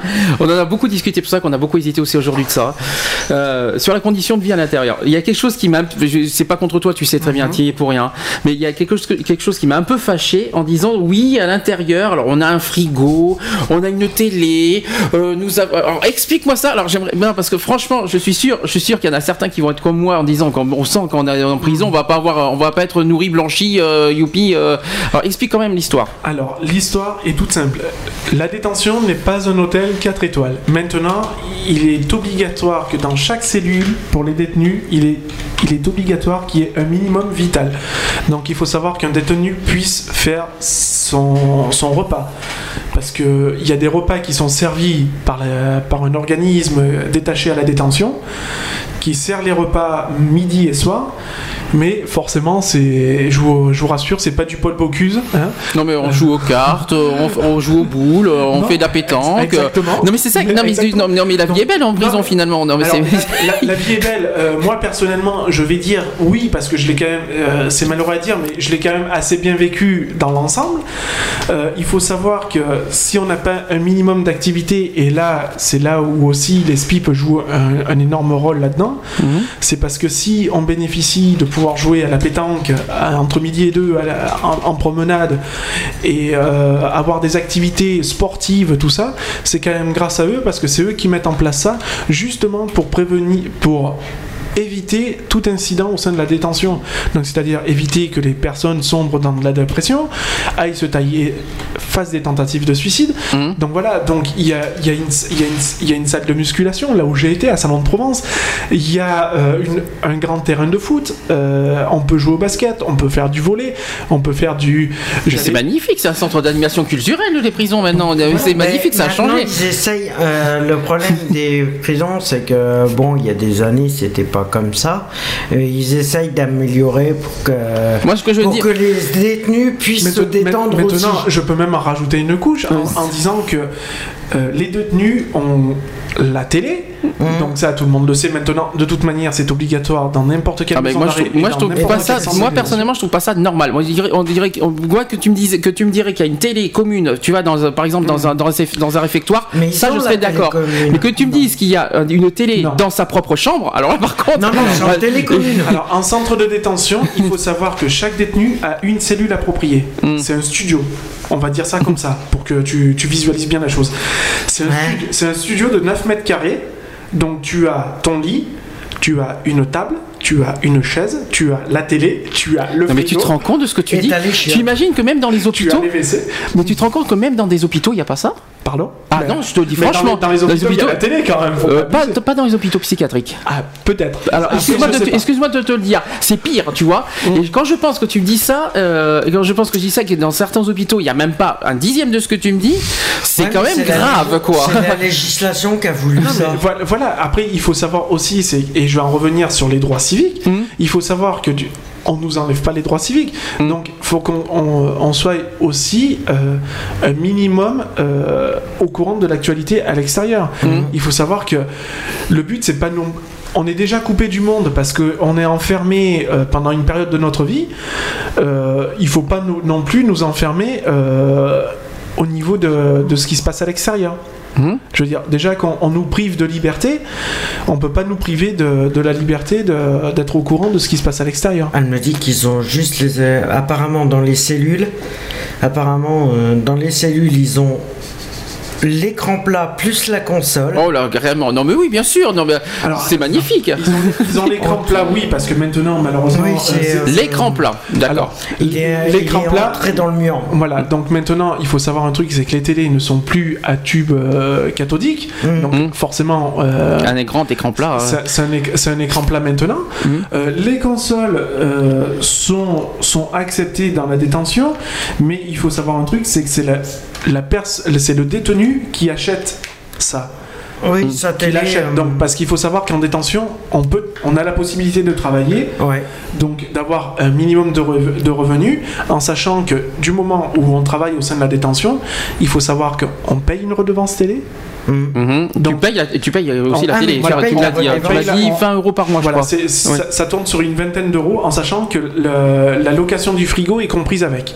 Le frigo dans la cellule. hein, Dans la pas- cellule. Non, on non, est bien d'accord. Voilà, c'est un frigo dans la cellule, Mhm. euh, donc euh, qui tourne sur les alentours de 20 euros par mois. Après, ça dépend des centres de Mhm. détention, ça varie. Mais C'est rien, 20 euros par mois. Mais Même pas- nous, on paye non, moins cher. mais- Alors, euh, mais Mais pas tous, hein. Les... on paye plus cher plutôt, je veux dire. Pas tous les centres de détention. euh, Non, bah après, ça varie selon les centres de détention. Tu as des mais centres de détention tu as ils payé sont beaucoup pas plus. tous équipés aussi. hein. Ah si, c'est obligatoire. Moi, ce que, ce que je C'est une obligation. Ce que je voulais t'expliquer moi cette semaine, c'est ce que je me dis, je vais le garder pour aujourd'hui. ce que je voulais t'expliquer, c'est que pour moi, je trouve pas ça normal pour des pour des, des, des crimes qui, qui- pour des criminels, mais euh, qui sont en, en- haut placés quoi. C'est-à-dire les violeurs, les meurtriers. Moi, je trouve qu'ils méritent pas ça. Ben, euh, Franchement, D'un franchement. sens, d'un sens euh, ce- imagine ceux qui ont pris euh, Après, quand c'est des- euh, Oh, mais ça, ça mais c'est pas Mais- mérité. Non, mais maintenant, il faut savoir aussi un truc, c'est que tous les détenus n'ont pas forcément accès à tout ça. Ah, J'espère bien, parce qu'il manquerait plus que ça. Il faut, il faut savoir qu'une personne qui n'a malheureusement ce qu'on appelle les indigents n'ont pas les moyens euh, du côté de la famille de recevoir des mandats ou de, de pouvoir travailler parce qu'il faut savoir aussi, et là je, je vais toucher certaines personnes, il faut savoir qu'il y a aussi des personnes handicapées. Oui, en prison. bien sûr, c'est vrai. Oui, tu me l'as déjà dit ça. euh, Alors, explique, sont- explique l'histoire de cette personne, tu me l'as Donc expliqué. voilà, j'ai j'ai rencontré euh, à Salon-de-Provence, au centre de détention où j'étais, une personne qui était qui est handicapée euh, en fauteuil roulant parce qu'elle n'a plus l'usage de ses jambes, même pour ainsi dire, elle n'a plus ses jambes. Donc euh, voilà, il faut savoir que les structures ne sont pas du tout adaptées. Ah oui, c'est sûr que Il là faut les, savoir les maisons d'arrêt ne sont pas adaptées du tout c'est puisque Là où je, là où je râle un peu, c'est qu'on m'explique comment on fait pour passer un fauteuil roulant dans une cellule de 9 mètres carrés. Mm. Comment la personne fait pour bouger en sachant que dans la cellule, quand vous rentrez, je vais un peu vous faire un schéma comme ça à vue d'œil. Mhm. Donc à votre droite, vous avez les WC, Mhm. suivi juste à côté du lavabo euh, qui sert un peu à laver la vaisselle, à se raser, enfin voilà. Vous avez, de- vous avez en long le, le lit qui prolonge, et vous avez une banque, donc ce qu'on appelle la banque, c'est la table, la banque, et une petite armoire pour ranger le peu d'affaires que vous avez. Mais- et une table. Sauf qu'il faut pas oublier qu'il n'y a pas de privilégiés dans, le, dans, le, dans la non, prison. il n'y a pas de privilégié. C'est ça le oui, problème. Mais maintenant, voilà. dit- Un handicapé en prison, ça reste- un reste un handicapé prisonnier. en fauteuil roulant Hum. fait Ouais, comment pour se déplacer dans 9 mètres carrés Mais le problème qui est, c'est que vrai- c'est vrai pour les handicapés, ils devraient faire des cellules adaptées ou des Alors, ou il- même les maisons il- d'arrêt il, est- adaptées. il est sûr que maintenant, euh, cette personne que j'ai connue avait accès, parce qu'il y a des ascenseurs, forcément, qui Mhm. sont prévus aussi pour, pour monter les chariots repas, donc ont accès à l'ascenseur. Mais euh, voilà, donc se mettre à la place de la personne qui est handicapée, Bien sûr. qui est privée de liberté, Mhm. Qui est privée d'espace vital, Qui physiquement est touché en plus. voilà, qui est physiquement touchée. Je vous laisse imaginer, ne serait-ce qu'une seconde, l'état psychique de cette personne-là. Ah oui, J'imagine. Ah bah j'imagine. Voilà. Je préfère, euh, personnellement, j'imagine. Ah bah elle, pète un plomb. Ah bah- Moralement, elle pète un plomb complet puisqu'elle se sent. euh, Donc c'est sûr c'est que l'handicap n'excuse pas la faute pourquoi cette personne Non. est rentrée.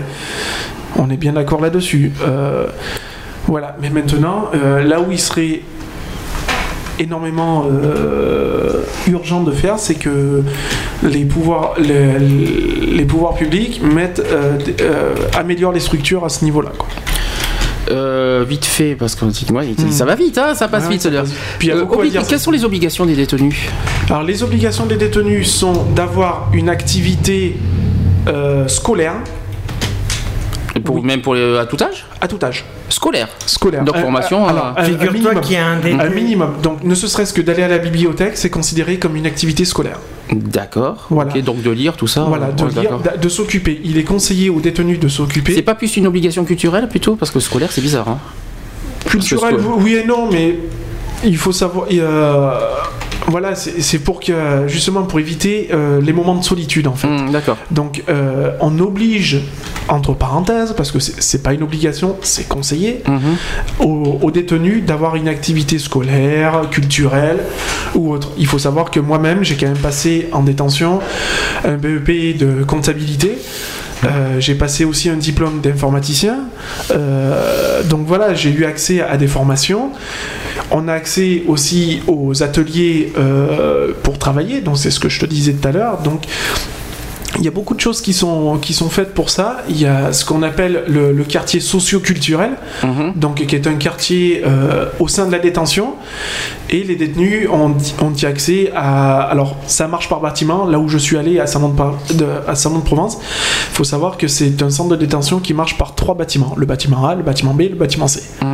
Le bâtiment C est réservé à ceux qui travaillent au service général, donc qui s'occupent des plateaux repas, qui s'occupent de la buanderie, qui s'occupent euh, des, des de- sols. des sols, donc l'entretien euh, L'entretien des, des des- locaux de la Mhm. détention.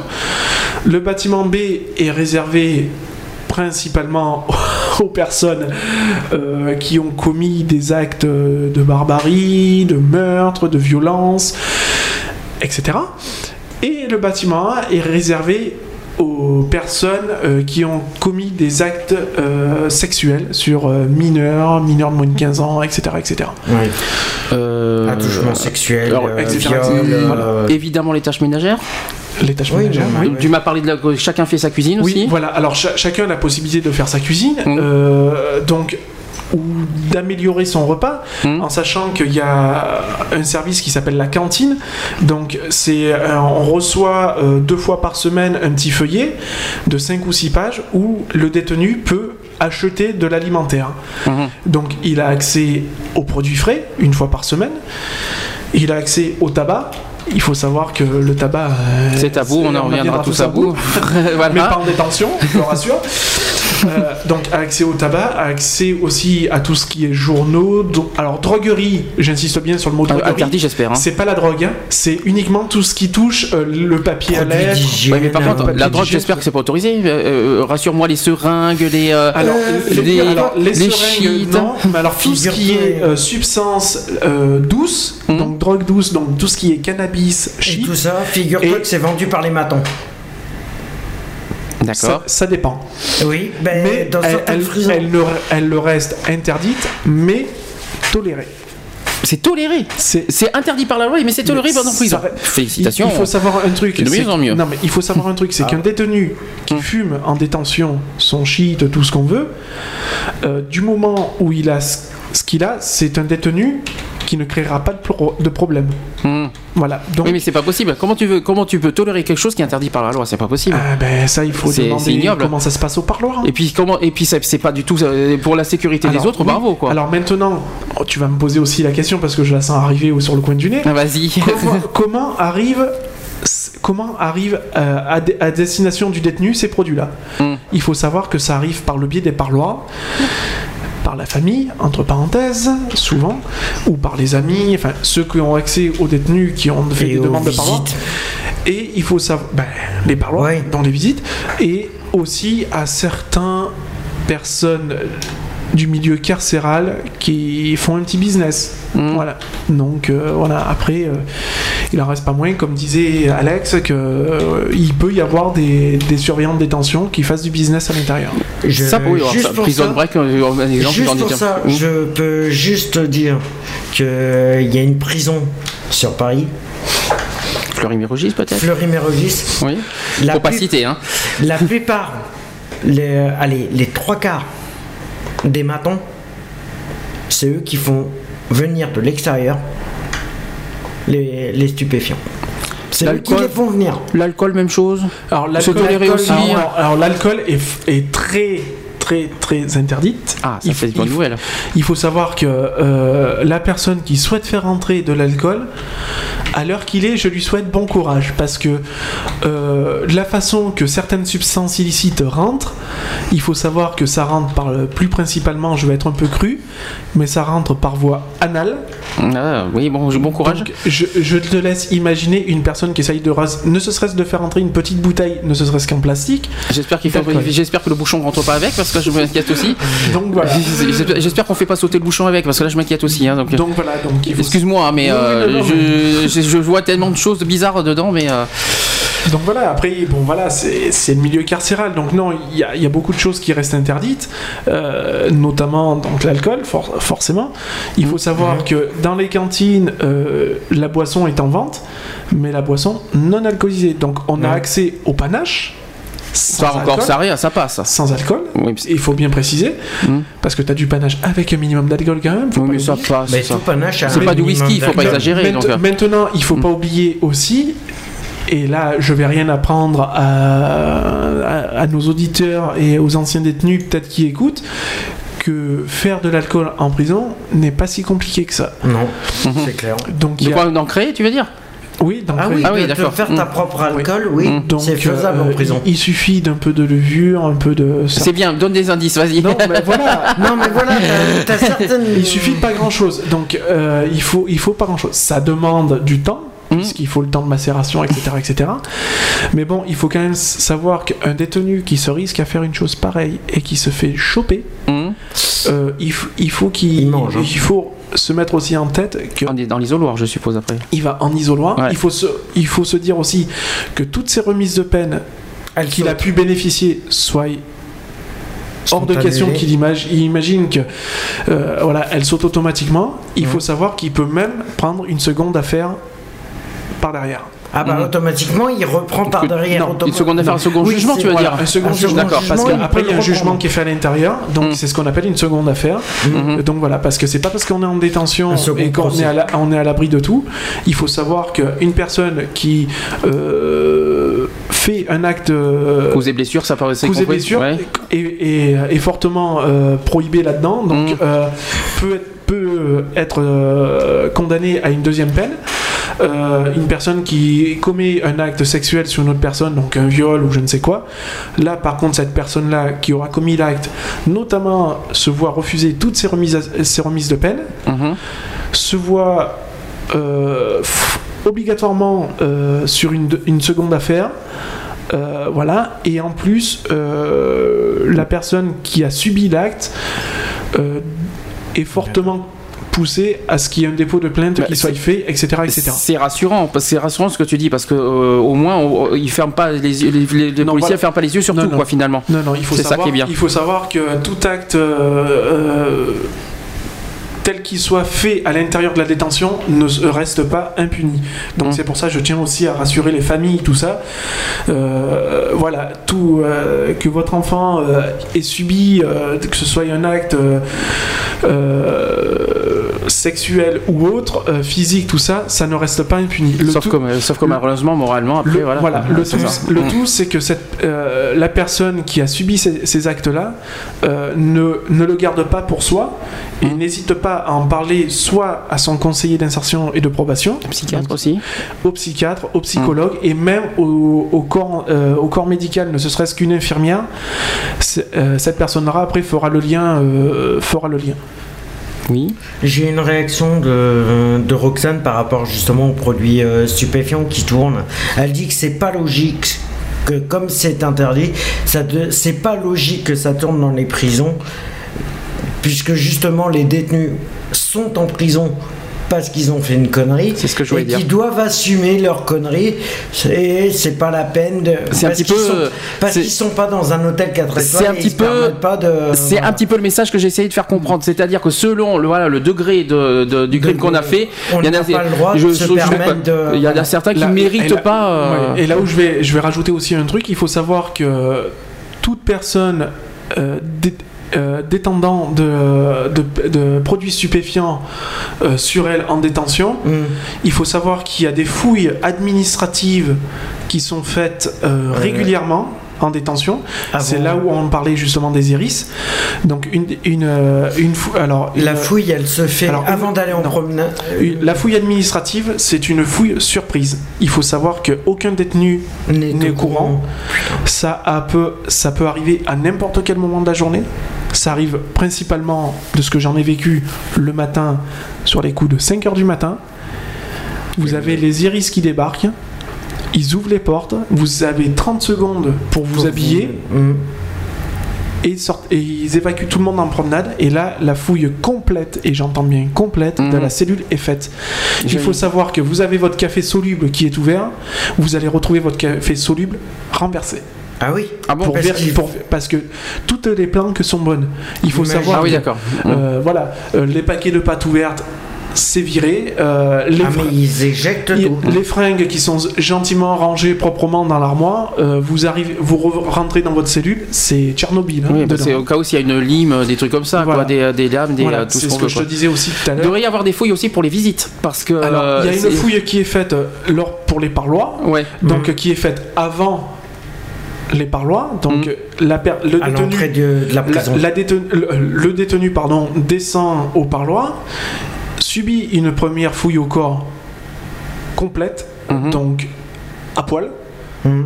euh, donc euh, tout nu.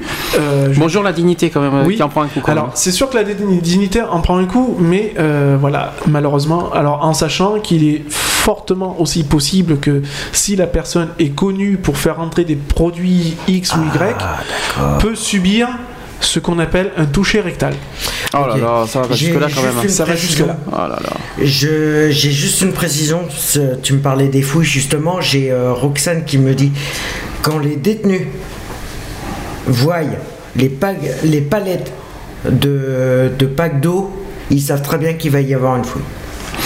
Ah bah après ça peut ça peut être des, des indices euh, Voilà. dans, dans- dans certaines centres Au de niveau des détention. cuisines, ils le savent très bien que Alors, justement. s'ils voient les packs d'eau Alors, d'eau ça tombe- sur une palette, ils Oui, savent très bien que. Alors plusieurs choses. Alors là, ça tombe très bien qu'on parle de qui parle de cuisine. Plusieurs choses. Niveau, alors, euh, d'abord au niveau de l'hygiène. Est-ce que l'hygiène générale est, est assez euh, adaptée? Alors Ça il faut, il, faut savoir un truc, c'est que la détention met à disposition des détenus toutes les semaines Hum. un pack d'hygiène, donc qui correspond, qui contient du dentifrice, du savon, un gel douche, peut-être du shampoing, Hum. du, pa- du papier WC, des rasoirs Bien jetables. Hum.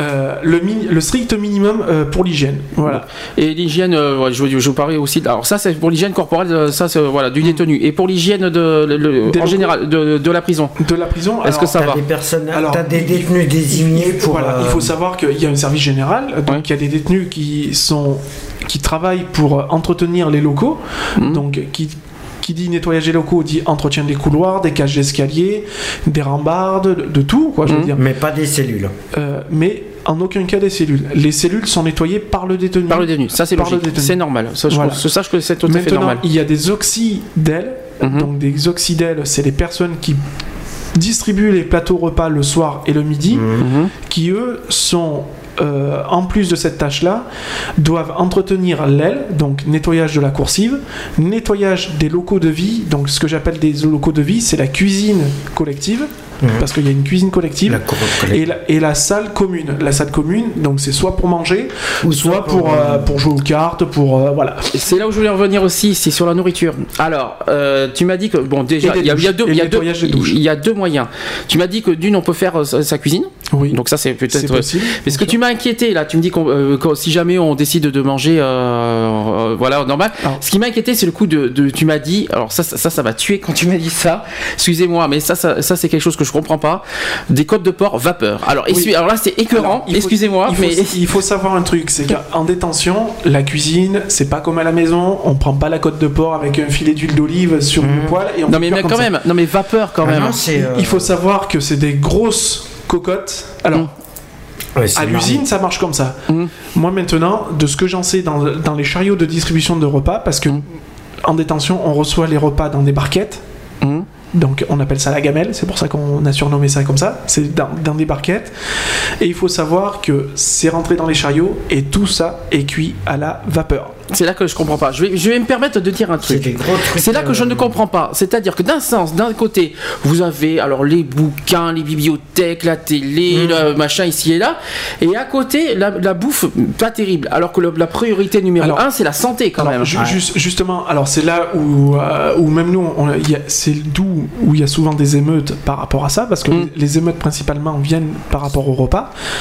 Des Il, il faut savoir que euh, il y a des organismes qui s'occupent, donc des sociétés euh, extérieures, qui s'occupent de la nourriture, comme il y a une société qui s'appelle IDEX qui s'occupe de tout ce qui est euh, électricité à l'intérieur de la détention. Mhm. Euh, main- maintenant, voilà, cette société-là euh, fait ses plateaux repas. Euh, alors, me demandez pas le nom de la société, je m'en rappelle pas. Non, mais c'est pas grave. Mais, Non, mais bon, Pas de marque. après, voilà. euh, mais bon, euh, voilà, il, il, il faut savoir que euh, c'est une, c'est une entreprise qui ne fait que ça. Donc, elle fait à la fois les détentions, à la fois, ça peut arriver qu'elle fasse les milieux scolaires. Mhm. Il y a certains milieux scolaires qui travaillent avec cette, cette entreprise-là. Donc, c'est des repas, oui, voilà, qui sont, qui sont pré-cuits euh, chez eux, horreur. mais qui sont finis de cuire à, À la vapeur. vapeur, C'est dégueulasse. à la- à- à- au centre de détention. Des légumes encore, d'accord, mais la viande, pitié. Donc Alors, après, il, faut, il faut savoir aussi que euh, les dé- rien n'empêche le détenu à prendre la nourriture et à la refaire elle-même.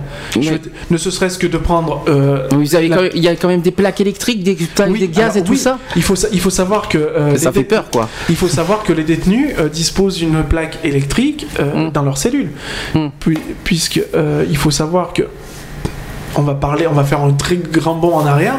Il faut savoir qu'il y a des années en arrière, euh, dans les prisons, les plaques électriques n'existaient pas. Bien sûr. Donc on appelait était interdite. Donc c'est ce qu'on appelait des totos. En fait, les totos, donc ça, ça reste des, des, des moyens de cuisson euh, sauvages. Donc ça peut être sous format de lampe à huile.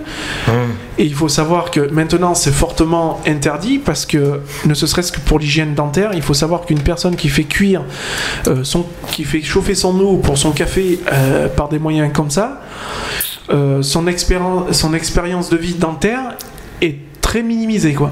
Donc c'est-à-dire que en moins de 6 mois, elle peut perdre toutes ses dents D'accord. par l'oxydation. Mhm. Donc voilà. Donc euh, voilà, c'est pour ça que maintenant il est mis à disposition euh, des, des plaques électriques. Donc si le détenu n'a pas les moyens de s'en payer une, il en est mis à disposition gracieusement. Dans la cuisine collective. Alors, soit dans la cuisine C'est dans les collective, cuisines collectives. soit à ce moment-là, c'est le chef de détention, Oui, s'il qui, y en a euh, oui. un en stock, qui peuvent en faire bénéficier. Parce qu'il faut savoir un truc, c'est comme moi, j'avais, je vais me faire un peu engueuler, mais j'avais quatre plaques de cuisson dans la cellule. Mhm. Donc je tournais avec quatre plaques électriques dans la Ça va, c'est la fête, hein, c'est c'est bien. Et- Oui, mais- ouais, oui, il mais quand on oui, mais pas tout seul dans la Ah, cellule. Un ça. centre de détention, si, je suis tout seul. Mais il faut Oui. savoir un truc, c'est quand tu fais des repas collectifs, parce que forcément, quand on est en centre de détention, on crée des liens avec d'autres dé- dé- Mm. d'autres détenus. Donc, quand on, se dé- quand on, on- on décide, ne serait-ce que de se faire des pizzas, des gâteaux, Oh là là, et j'en passe, c'est pas vrai. et j'en passe, euh, il faut, il faut, Là, j'ai mal à la gorge, là. il, il faut un minimum de, de quoi faire. Ce que je vais, bon, c'est vrai que dans un sens, moi, ce que je voulais dire, dans un, ce que je vais expliquer, c'est que moi, la, la priorité pour moi d'un détenu, malgré quel que soit, de toute façon, son, son délit, euh, son sa crime, tout ça, la santé. Je suis désolé. Ça reste quelque chose de ça reste-. Voilà, la- une personne a le droit de mourir. Une personne, on ne va pas faire mourir malgré les crimes. La santé et la sécurité. Pour le reste, euh, le reste, franchement, les, les machins privilégiés. euh, vas-y, j'ai jamais demandé que, ça y est, magret de canard, pizza, euh, ça va. Non mais non mais faut pas exagérer non plus quoi. Après un minimum quoi dit de, de- un minimum quoi. Ce que j'appelle code de porc vapeur, c'est ignoble, c'est dégueulasse. Le code de porc, ça se cuit à la poêle. C'est ça que je veux expliquer. C'est ça que c'est ça que j'explique. Mais après le reste pizza, euh, tu voulais tu voulais pas aussi, aussi au quoi au cas de fromage ou euh, tu veux pas aussi euh, Ah, c'est tout, à fait- c'est tout à fait possible parce que, comme je te disais, les personnes qui peuvent cantiner leurs produits, Mm. donc peuvent acheter des produits frais, donc des légumes frais, de- tout ce que tu veux. Mm. Après, libre à toi de, de faire ta bouffe. Ah, mais c'est quand même euh, c'est quand même tu, fort. hein. tu bénéficies des- de tous les ingrédients, ne serait-ce que pour te faire une pizza. Une pizza, c'est quoi? Pour faire la pâte, c'est de la farine et de l'eau. Mais c'est Déjà, donc tu as le droit de la farine, les ingrédients, ben ouais, t'as, Et t'as le droit au- gratuitement en plus. Bah, et gratuitement. Mais Tu t'imagines qu'il y en a qui, non, qui mais- crèvent de faim. Mais que- tu l'achètes tout ça. Ah, quand, Quand même, tu- il fallait préciser Quand ça. tu cantines, t'es obligé d'acheter. Ah mais il faut, faut le préciser Mais parce oui, que mais là, tu je, tu plus- je te- précise-le que tu l'achètes parce voilà. que t'imagines qu'il y a des gens qui meurent de je- faim là. Je, refais une aparté sur les cantines. Mm. Il faut savoir que pour les cantines, il faut savoir que ce n'est pas gratuit.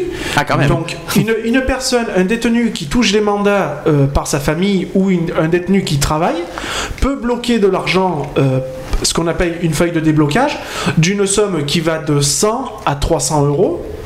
Par mois.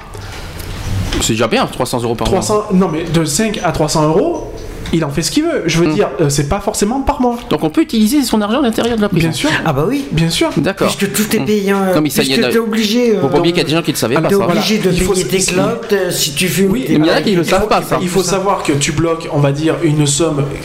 Tu touches un mandat, on va dire ta famille envoie 100 euros en mandat. Ouais. Il faut savoir de là, c'est que déjà sur ton mandat, euh, il y a une partie qui est retirée pour la partie civile D'accord. de ton affaire. Jusque là je suis. Donc une partie est retirée pour la partie civile, Mm. l'autre partie est libre de tout accès pour toi. Donc admettons sur 100 euros, on t'enlève 40 euros de, de partie civile, il te reste Vas-y, Merci. compte. Vas-y, 100 euros, tu enlèves 40 euros, ça il fait reste 60 pour moi. 60 il euros. reste 60. Donc il reste 60 euros. Sur ces 60 euros là, c'est ce qui te reste pour cantiner. Donc on te donne ton, ta feuille, ton calepin de cantine. Mhm. Tu as une feuille de déblocage où tu marques ton nom, ton prénom, ton numéro d'écrou, ton bâtiment, ton numéro de cellule. Tu bloques ce que tu veux bloquer, donc t'es pas obligé de bloquer 60 euros, tu peux bloquer que 20 euros et rebloquer pour plus tard. Tu bloques, admettons tes 60 euros, sur ces 60 euros là, tu te dis j'ai 60 euros de bloquer, je cantine ce que je veux. D'accord. Donc il faut savoir que les prix sont exactement les mêmes prix qu'à l'extérieur. Mhm. Non, ça- apparemment ils sont doublés. À ce que me, à ce que me dit euh, Non, non, Roxane, non, elle me non, dit non, non, que les je, prix je- sont. je ouais. suis pas d'accord. Nous avons euh, un problème. Non, je- non, les produits sont exactement au même tarif. Et d'abord, c'est une obligation à l'extérieur, parce que sinon, à ce moment-là, ça reste du vol. Ça devient du vol, donc il n'y a pas de vol au sein de l'administration pénitentiaire. Euh, donc les prix sont même au, au même tarif qu'à l'extérieur. Donc après, la personne est libre d'acheter ce qu'elle veut. Mhm. Elle veut s'acheter de la farine, elle s'achète de la farine. Elle se prend de la levure chimique. J'entends bien chimique. Bienvenue. Mmh, des bonnes crêpes. Mmh. Donc voilà, Mmh. mais voilà, exactement, tu es libre de te faire des crêpes. Tu es libre de te faire ce que tu veux. Il n'y a qu'un truc qui n'est pas vendu en détention, c'est la viande. Ah tiens. La viande est Alors ça c'est pas normal ça. C'est quand même, quand même, c'est quand même des protéines et c'est quand même oui, plus alors, important. non, il faut savoir que en détention, tu as un frigo, tu n'as pas de, congélation- de congélateur, donc tu ne peux pas stocker la viande. Mais tu peux. Attends, la viande ça conserve 3 ou 4 jours. Oui, et les intoxications alimentaires, t'en fais quoi? Ah j'en sais rien. euh, de- Mais c'est pareil pour tout. Hein. Eh ben, C'est pareil pour tous les aliments. Hein. Oui, après, après on va, on va, si on prend la- un exemple sur du jambon euh, sous, sous vide, t'as quand même des dates de péremption. Donc c'est un produit frais que tu peux acheter, mais que tu peux conserver jusqu'à une certaine date. Et à ce que je sache, dans un frigo, il y a un fraiseur. Oui, Mhm. un fraiseur n'est pas un congélateur. Non, mais ça tient quand même pas mal de temps sur les, sur les viandes. Au moins la semaine.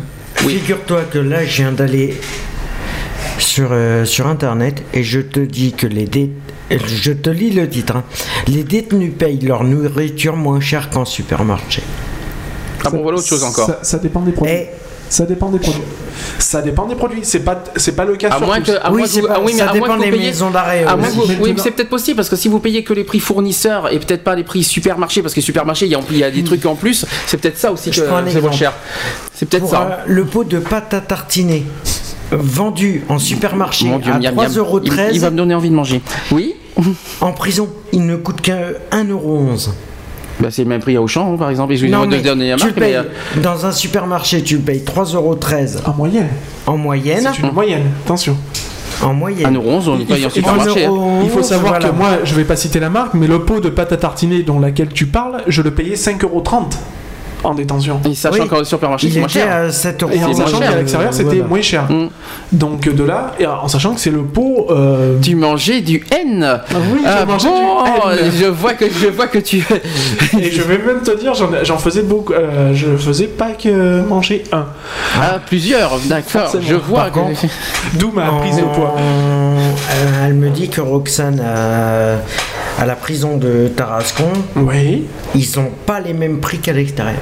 Ah, Non. c'est possible. Hein, Alors maintenant, tout. Après, ça Attends. dépend les maisons Tout- d'arrêt. voilà, tous les, tous les tarifs varient selon les centres de détention et les maisons d'arrêt. Il faut savoir Mhm. que ce soit une maison d'arrêt ou un centre de détention, les prix ne sont pas les mêmes. D'accord.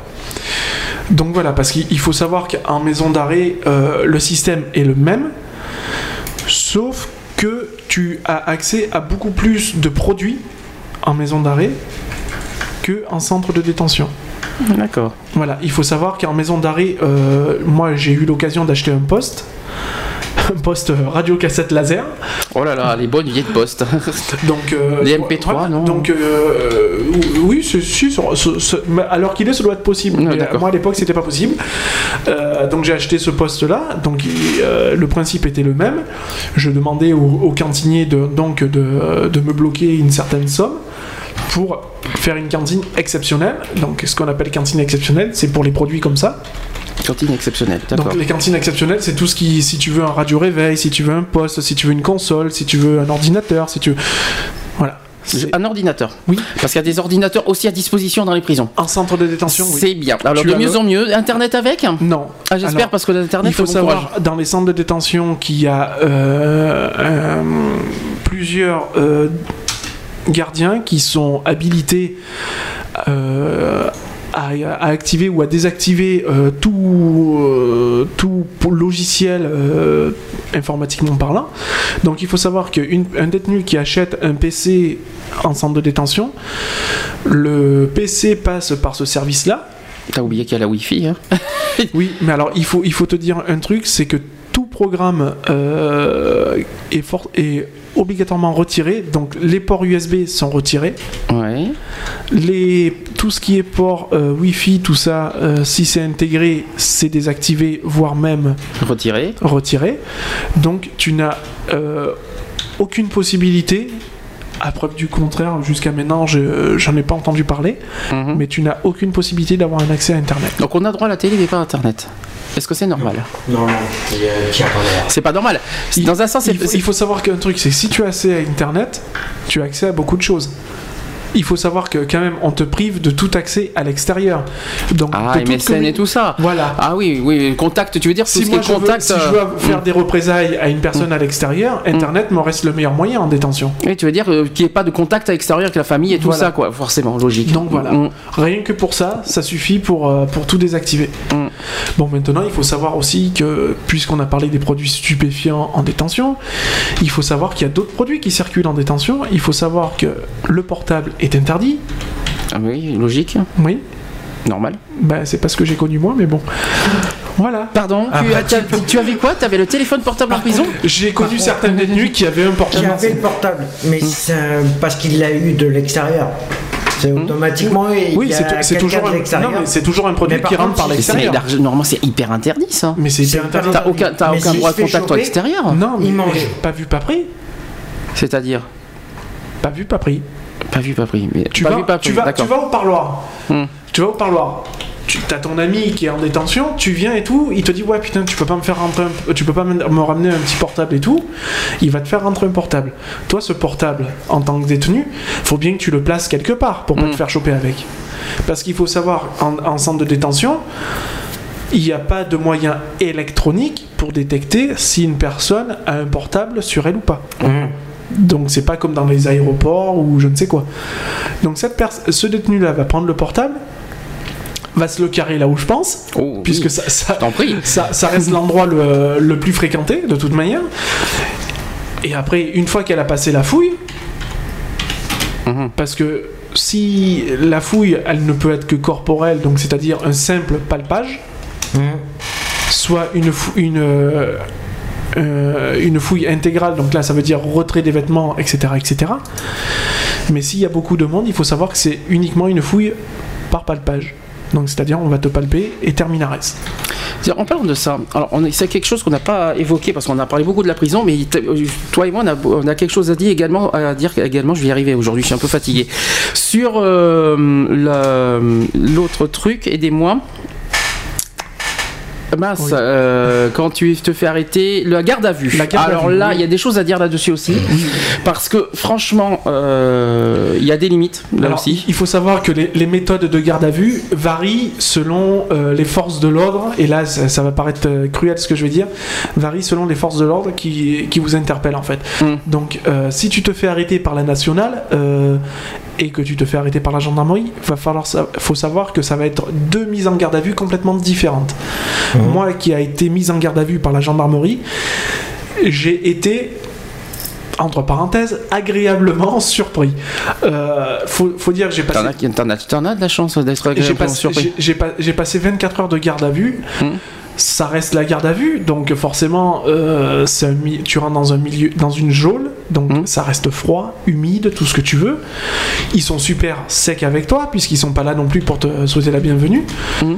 Euh, maintenant, euh, il faut savoir que moi j'ai été euh, lors du repas, ils sont venus me chercher donc pour me pour me faire manger parce qu'ils sont obligés de te donner un repas. C'est Eh ben, c'est faux, c'est pas mon cas. J'expliquerai mon, mon cas Mm. après, hein, parce Donc, que moi, j'aurais ils quelque chose à dire ils là-dessus, moi. Ils m'ont servi un repas. Mm. Après, ils m'ont ils retourné donc dans la geôle. Mm. Et il faut savoir que eux au-dessus se faisaient un petit repas pizza, tout ça, nanana.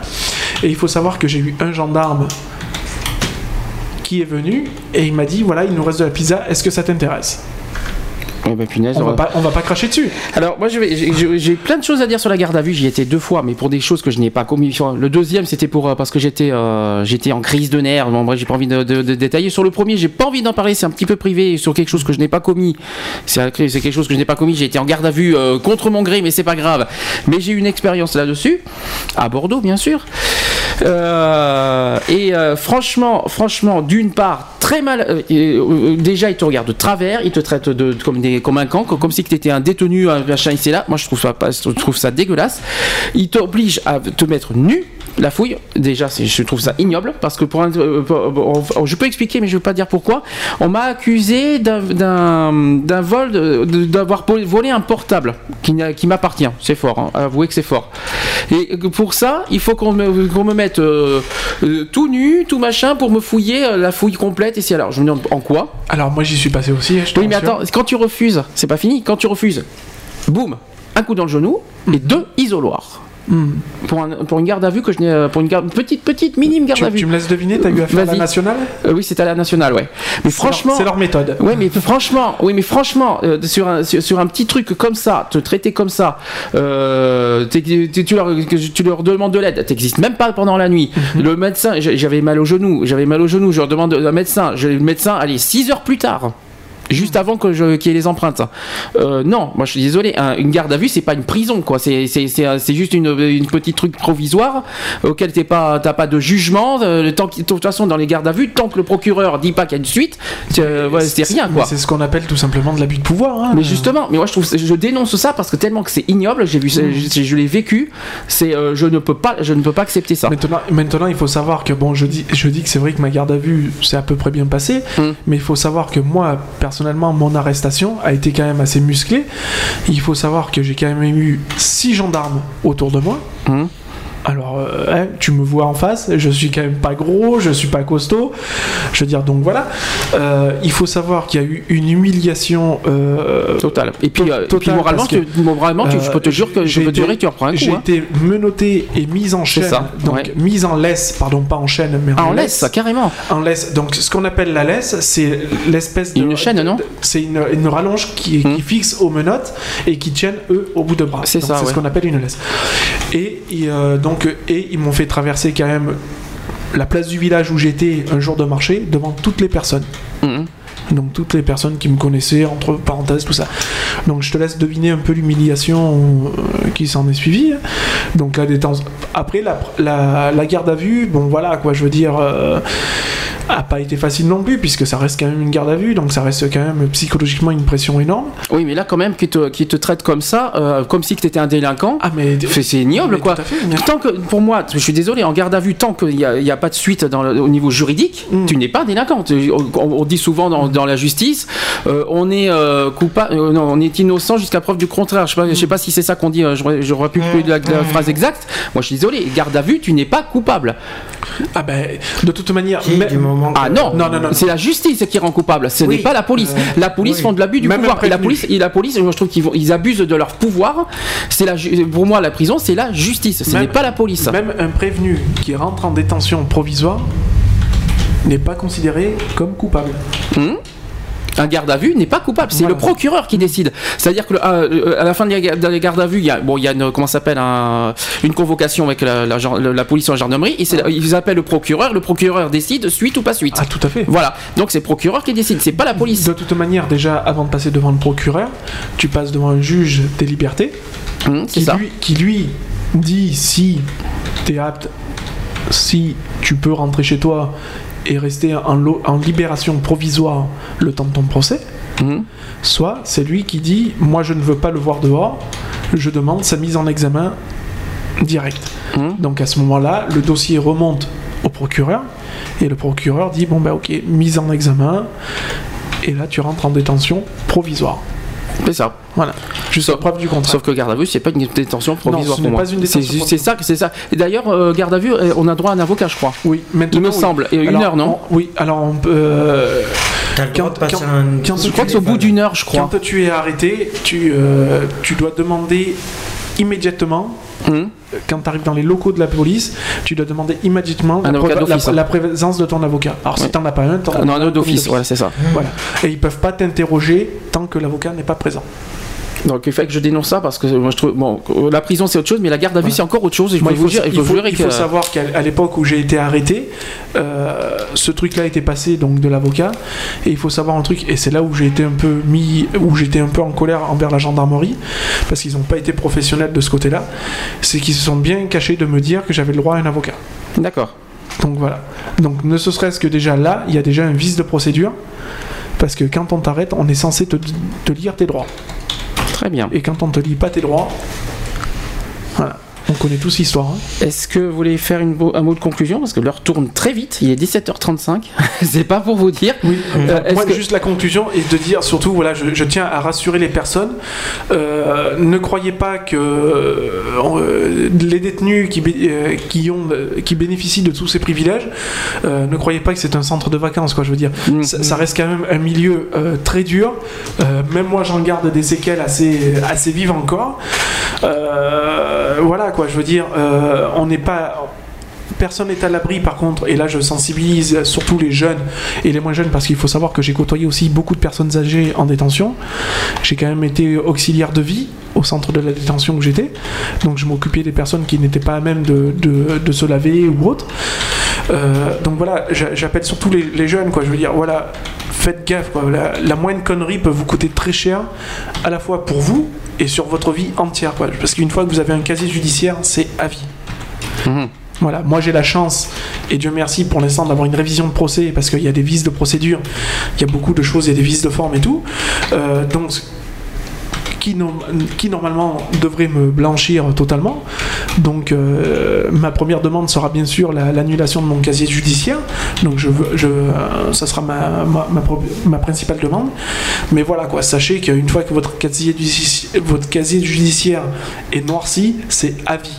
Il n'y a pas de retour possible. Et après, vous, avez, vous, avez, vous devez affronter le regard des gens et, et tout ce qui s'ensuit. Quoi, je veux dire. Après, au niveau de, de la société, vous, vous êtes euh, déjà que vous êtes, on est rejeté par la société parce qu'on a commis un délit. Vous êtes d'autant plus encore plus rejeté par la société avec un casier judiciaire à vie, même si vous êtes dehors. Mais Mais c'est bien. moi, ce que je veux juste dire, c'est que c'est vrai qu'une fois que tu as fait ta peine, par exemple, si tu en as pris pour. Allez, euh, je vais donner une, une peine au hasard, tu en as pris pour 7 ans. Mhm. Bon, je sais que personnellement. euh, tu fais pas ta peine Alors, il faut, il faut- intégrale. voilà, il faut savoir qu'une personne qui rentre, qui est primaire, donc qui rentre pour la première fois en prison, une personne qui prend 7 ans de détention, ne fait pas 7 ans. Elle n'en fera que 6, voire 5. voire, Parce euh, qu'elle bénéficie automatiquement des remises de peine. automatiquement. Et euh, voilà, c'est que après, pour une fois que tu sors par contre, que tu es en prison et que tu sors de prison automatiquement pour te réinsérer, C'est Ouais. très chaud pour La, la, du dé- la boulot dé- parce la pri- que- la prison n'est pas un centre de vacances. C'est tout ce que je voulais dire, quoi. Parce que Mm. faut, faut, faut, faut pas se mettre ça dans la tête, quoi. Je veux Ah non, dire, c'est clair. euh, c'est un, lieu qui reste quand même très froid, très grave.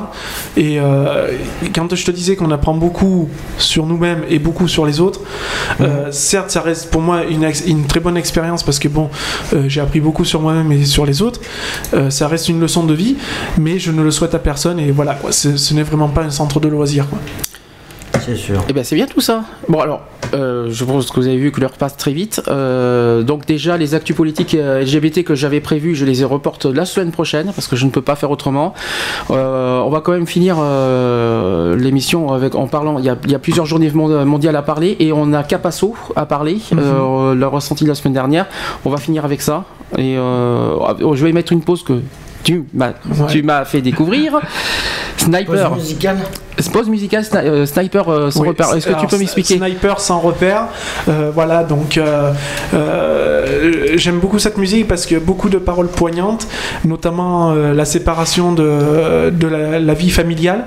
Donc je pense que c'était, euh, ça rentrait pas mal en concordance avec euh, le milieu carcéral, donc la séparation euh, euh, avec la famille pour le détenu du moins. Et puis euh, bon bah voilà aussi pour euh, aussi personnellement parce que voilà quand il manque euh, des êtres chers, donc euh, voilà une petite pensée euh, notamment à mon papa. Allez, je mets ça. Et on se dit à tout de suite. À tout de À suite. tout de suite.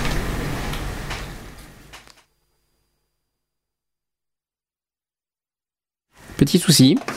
Ça- alors attendez, je vais. Voilà, c'est parti.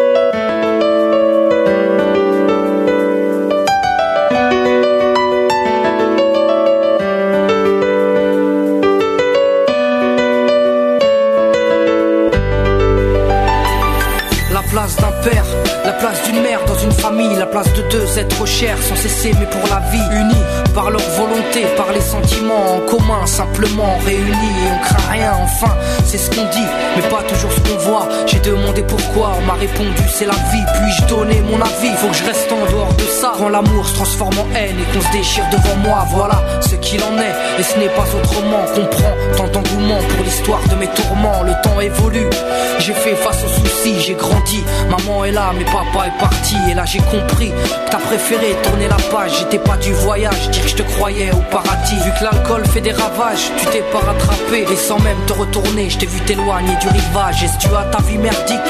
J'en sais trop rien, devenu alcoolique. Et tu fais du mal au tien. Combien de fois tu l'as vexé? Combien de fois t'étais pas là? Combien de bleus sur ses bras? Car quand on aime, on compte pas. Tu es parti sans.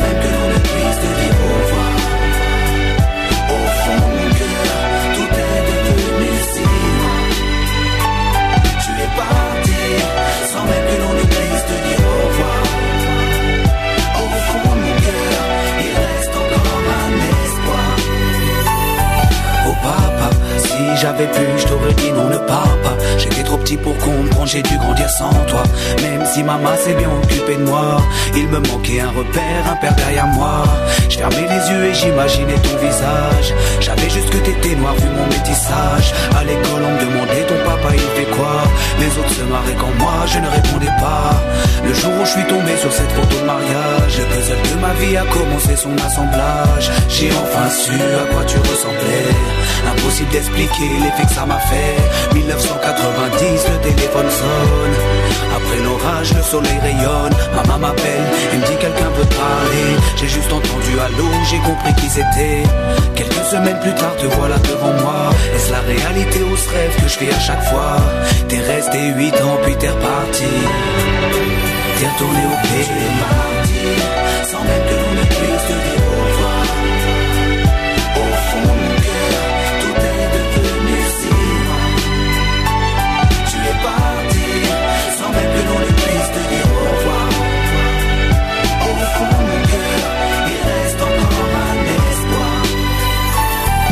La suite de ton départ, j'ai dû me faire une raison quand elle a dit au grand frère, maintenant t'es l'homme de la maison.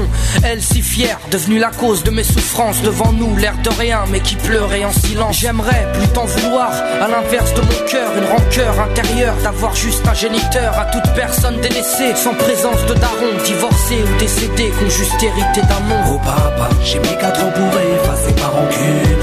Un père on en a qu'un, une mère on en a qu'une. J'ai rangé ma fierté, je t'ai rejoint là-bas. Larmes ont coulé quand tu m'as pris dans tes bras. Moi je t'ai retrouvé, d'autres n'ont pas eu cette chance. Je leur dédie ce morceau et partage leur souffrance. Ceux victimes d'un abandon, d'un divorce ou d'un décès. Ceux qui vivent avec le cœur blessé. Tu es parti, sans même que l'on ne puisse te dire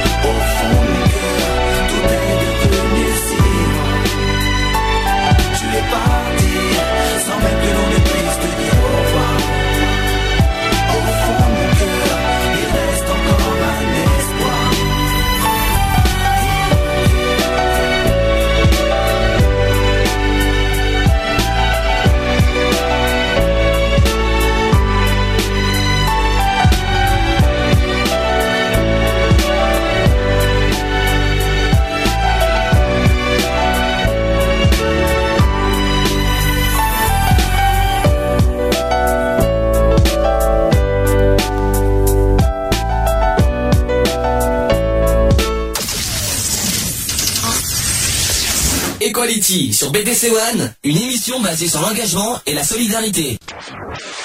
17h44 sur BDC One, on va finir euh, l'émission euh, avec les actus qu'on a de la semaine. Bon, bon, bon, les actus politiques LGBT, ça sera la semaine prochaine, on n'a pas le temps pour, pour ça. Euh, pour Sniper, tu, tu veux expliquer vite fait pourquoi Tu, tu l'as expliqué un petit peu, mais euh, Oui, donc euh, enfin sniper, voilà, sans repère parce que euh, voilà une. euh, déjà le titre veut tout dire. Voilà, sans repère. Donc, euh, quand on est en détention, on n'a plus de, on n'a plus de, aucun repère, faut dire ce qui est. Donc, déjà, si on a, si on n'a plus aussi le soutien de sa famille, bon, ça n'a pas été mon cas, mais je, je pense à ceux qui n'ont pas le, le soutien de, de leur famille. Donc euh, voilà, donc euh, sniper sans repère pour euh, voilà pour ceux qui se reconnaîtront aussi là-dessus. Et puis c'est puis c'est aussi une petite dédicace aussi à- personnellement à mon père, quoi, parce que bon voilà, et mon père qui est parti, il y a de ça qui pas si longtemps que ça, il y a, y a deux ans. Donc voilà. Bien, alors on va commencer. donc il y a plein de choses à dire, mais il y a eu pas mal de journées mondiales ces temps-ci. Euh, Il y a la journée mondiale euh, d'Alzheimer, c'était la semaine dernière, il me semble que c'était le 21 septembre, si je me trompe pas. Euh, Est-ce que j'ai quand même pas mal de choses à dire sur ça? Euh, je vais trouver le sujet, vous inquiétez pas.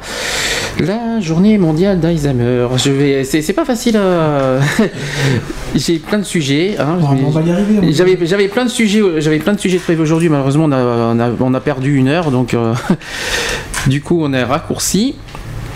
Allez, que ça s'ouvre tranquillement, tranquillement. Mais sûrement, Voilà. mais ça ne s'ouvre pas, mais c'est génial, c'est magnifique. Oui, en tout cas, la, la- la journée mondiale d'Alzheimer, c'était la semaine dernière. Ah, ça y est. Donc, on peut déjà dire que près de 800 000 personnes sont actuellement touchées par la maladie d'Alzheimer en France. Euh, malgré les progrès accomplis, plus de la moitié des malades ne sont pas euh, diagnostiqués et deux tiers ne sont pas traités. Compte tenu de l'accroissement de la durée de vie, le nombre de patients aura doublé en 2020 et chaque famille sera touchée. Ces données sont suffisamment alarmantes pour mobi- mobiliser toutes les énergies et faire de la prise en charge des malades une priorité de santé publique. Euh, le plan présenté par Philippe Douste-Blazy, qui était à l'époque ministre de la Santé, a été accueilli avec satisfaction par l'association France Alzheimer, même si son président Jean Doutry, euh, Doudrich a précisé que les engagements prévus doivent être assortis de délais. Et c'est sur, ce, euh, et c'est sur les aboutissements concrets que nous jugerons.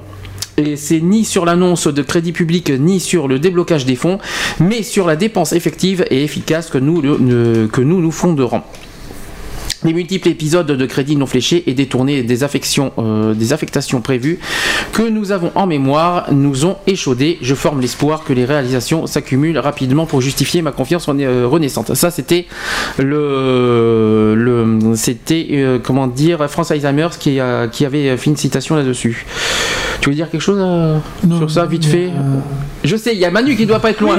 Ça va, ça va Manu. Je sais, je t'ai entendu, j'ai entendu, la- la- on entendait tr- de très loin le, la, la- la- la porte. Ça va depuis, euh, depuis trois semaines Ouais, ouais, ouais. T'as pas vu depuis un petit moment Ça Bon, je t'avoue que j'en- je suis très, très, très euh, embêté.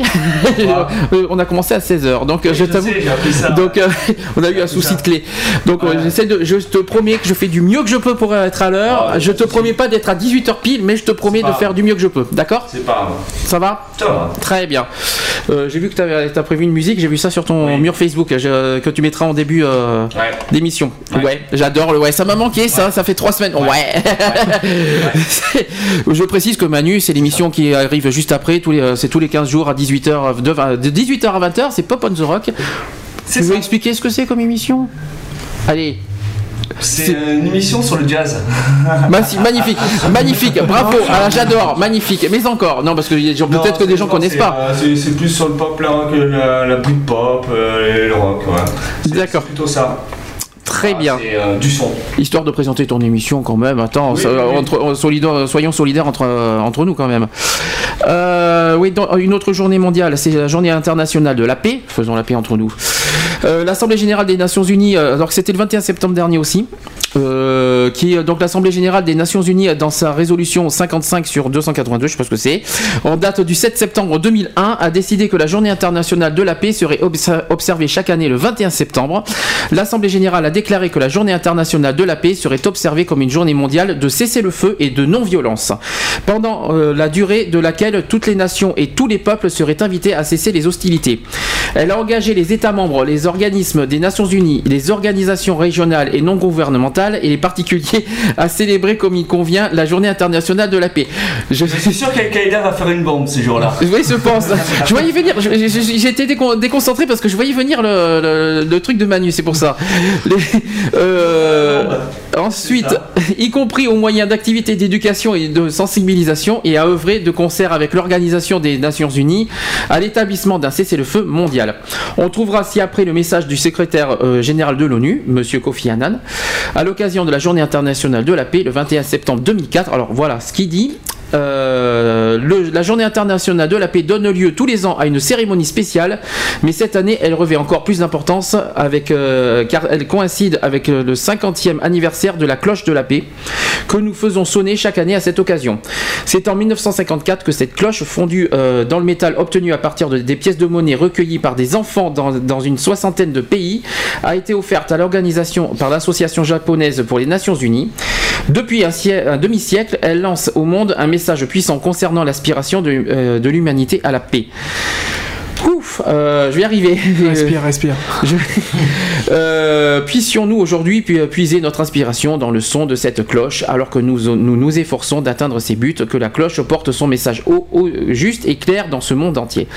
Voilà, en gros, c'est un message de tolérance, si vous préférez.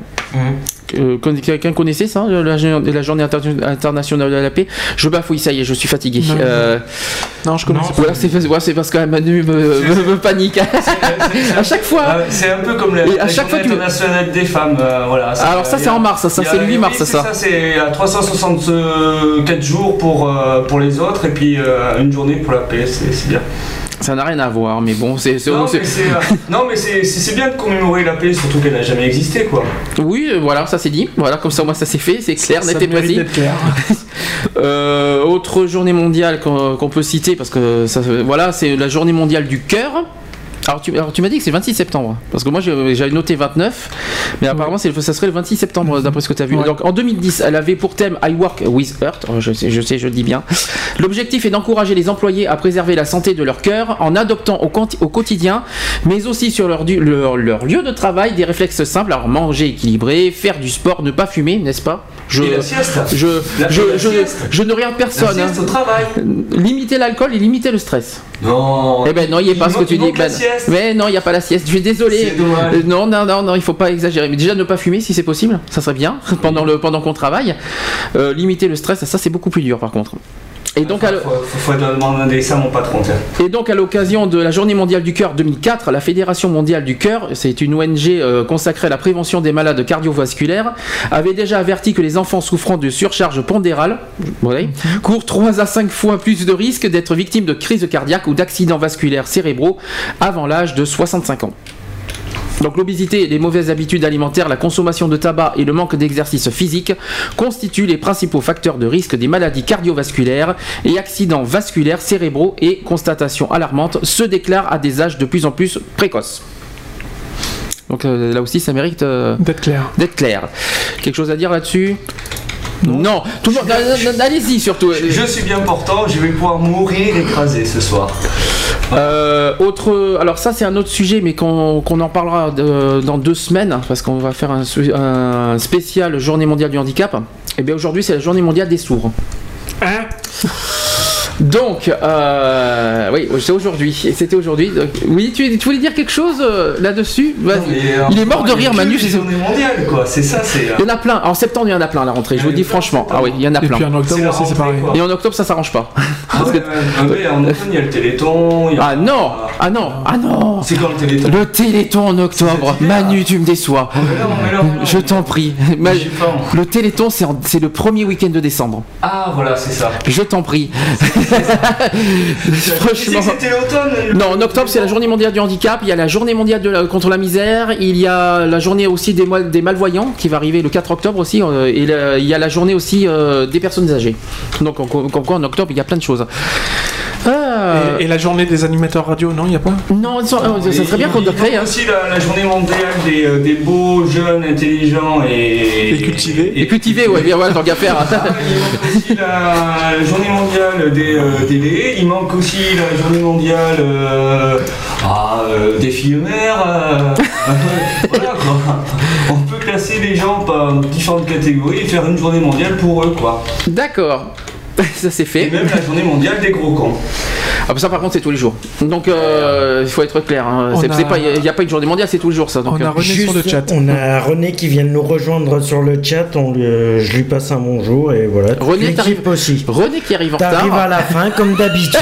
René, t'es vachement ponctuel. Oui, mais sauf qu'il essaye euh, de téléphoner depuis une demi-heure, Alors, mais le téléphone n'est pas branché. Alors René, je t'explique, c'est de ma faute. On est arrivé très tard, on est arrivé à 16h, donc il n'y a pas de téléphone aujourd'hui. Voilà, ça, euh, en deux secondes je l'ai dit.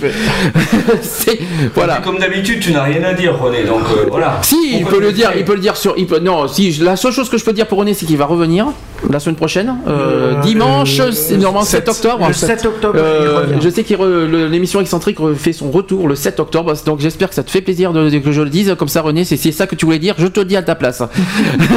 donc ça revient euh, le 7 octobre à 16h dimanche prochain. Peut-être qu'il sera avec nous la semaine prochaine euh, dans, dans Equality. Euh, ça, c'est dit.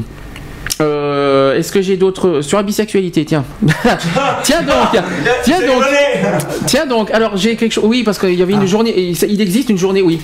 Pour euh, l'émission de René du 7 octobre, j'ai le j'ai le sujet qui fera, ce sera spécial congrès. Super, mais encore. Congrès de quoi René, merci de nous préciser, ça serait sympa. Euh, C'est ce que je vais lui demander. non, non, mais il, nous- il doit nous entendre. aussi. Hein Il y a une journée mondiale des bisexuels. C'est et oui, c'est Ah ce que ouais j'ai. On a découvert. Alors c'est une découverte. Ça a été il y a pas longtemps. Euh, c'était la semaine dernière, je crois. Si on, si on avait bien vu. Oui, c'était la semaine dernière. Et à cette occasion, il y a eu un, un questionnaire sur ça. Mhm. Parce que c'est. euh, je vais le trouver ce foutu questionnaire. J'ai dit que je vais le faire celui-là. Attendez, si C'est le congrès de Toulouse qui prend. Oui, mais c'est un congrès sur quel sujet? Ça serait bien de le Mais savoir. je lui dis qu'il précise son Euh, sujet. voilà. Euh, donc le- il y a un questionnaire sur la bisexualité. Je ne dirai pas qui ça concerne. Voilà, ça sera parfait.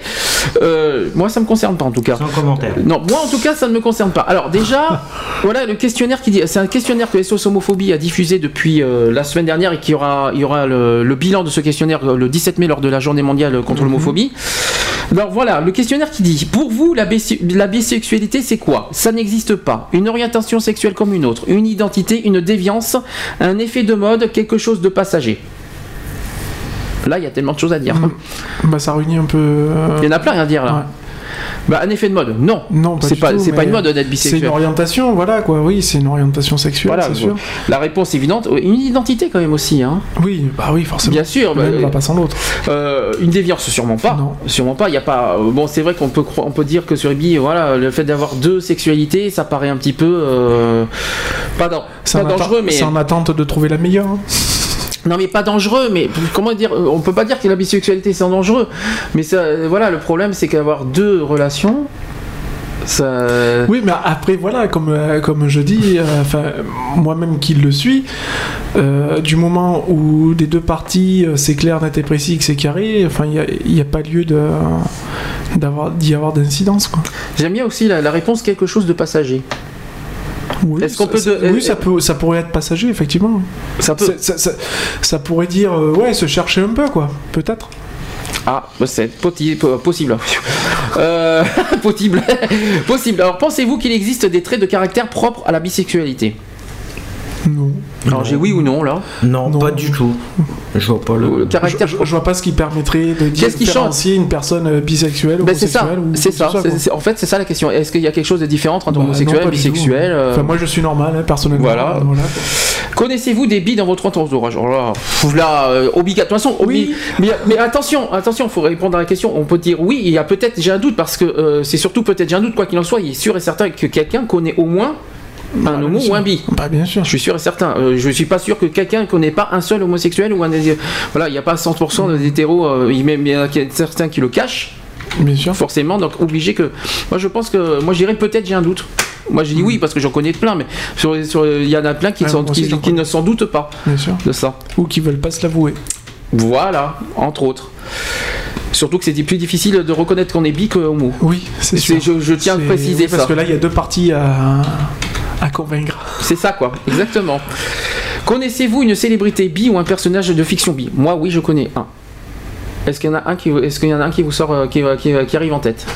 Il y en a un qui est très connu, que tu connais. Pop on the Rock. euh, Pete Doherty. Euh, Pete Doherty et Bi. oui, euh, par Mick exemple. Jagger et Bi. Euh, Mick Jagger et. Euh, et du reste, Et Tom George, le et, Tom- guitariste. et George Michael, t'en fais quoi Et qui a fait. Ouais, ben euh, non. George Michael, il est, ah si, il est Il est bi. homo. Il est bi. Alors. Ah si. Mais George Michael est bi. Je suis désolé de te décevoir. Ah si si. George si. Michael, il est bi. hein. Ouais, non. Si. Il l'a encore. Ah, tu peux dire ce que tu veux. Ça, a été, ça a été, pas. ça a été, ça a été, euh, encore déclaré il y a pas longtemps. Oui, oui, il l'a encore avoué. euh, Quand il était malade, quand, en il était, interview. quand il était en, hospitalisation, tout ça, euh, ça a été encore déclaré. Euh, pneumonie. hein. C'est ça, voilà. Ouais. Mm. Ouais, oui, il l'a encore annoncé comme quoi qu'il était bi. Alors attention à la question qui tue. c'est c'est une question SOS homophobie. Et hein. René le confirme bien, il est bien bi. Ah, quand même. tu vois. Je vois qu'on doit réviser dans Pop on the Rock, c'est que sa culture. Il y a des choses à revoir. Euh, là, j'ai une question qui tue. Pourriez-vous avoir une relation sexuelle avec un bi? Alors, ça se pose plutôt aux questions aux hétéros, ça, je crois, parce que. Oui, je pense. Euh, oui, parce- C'est pas aux, aux homos que tu vas poser Manu, je te pose la question alors. Non. Pourquoi? Bah, euh, parce que je ne vois pas avoir une, relation homosexuelle, tout simplement. Un bi, s'il te plaît, pas, pas homo. Mais, euh, mais même, le, même si le. Ben bon, je ne vois pas avoir une relation sexuelle avec un homme, toi. Qu'est-ce qui. Euh, Mais non, mais c'est. Je, suis euh, obligé de te poser la question à toi, t'es le seul hétéro. Une femme, moi, honnêtement, euh, je ne vois qu'avec une femme. Mais non, mais c'est J'ai du mal à me concevoir avec un homme. C'est pas que je te vise personnellement, c'est la non, question qu'on me pose, alors je, je prends la ça, question hein. comme ça. hein. Hein. Pensez-vous prendre. Alors voilà, là, là, j'ai dit beaucoup de choses là-dessus. Pensez-vous prendre plus de risques de type VIH, IST en ayant une relation sexuelle avec un bi? Alors là, j'ai beaucoup de choses à dire. Euh, Ah oui, bien là, c'est- possible. Mais il y a plus de risques. Bien possible. parce qu'il Il y a beaucoup plus de risques chez les Je pense à des hommes mariés ça. qui, euh, qui euh, vont en, qui ont une double vie et, à l'insu de leur, leur femme et, et qui vont batifoler avec, avec des hommes. Moi, je dis franchement, c'est moi, il y, a- il y a plus de chances qu'un bi, euh, c'est plus- beaucoup plus risqué chez un bi qu'un homo et- ou un hétéro. Je dis franchement, parce qu'il y a, il y a plus de, de relations, euh, euh, je sais pas, les bi, il y a, je sais pas, je sais pas comment expliquer ça, mais pour moi, les bi, c'est, il y a plus de risques que, que- que chez les homos et les hétéros, malgré ce qu'on dit. Ça, c'est ma façon, ma façon à moi de penser. hein.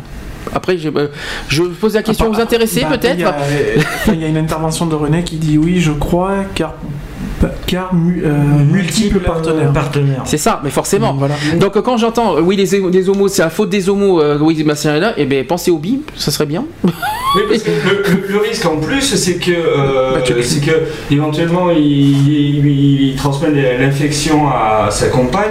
C'est Et ça. Imaginons que tombe enceinte, euh, c'est Mais- aussi un risque par rapport au, éventuellement au, euh, au futur nouveau-né. Mhm. Mais maintenant Euh, aussi, il faut aussi savoir qu'il y a des, il y a C'est des moyens de protection. Quoi. Enfin, Oui, mais euh, Ah oui. vaut mieux avoir des rapports protégés à ce moment-là.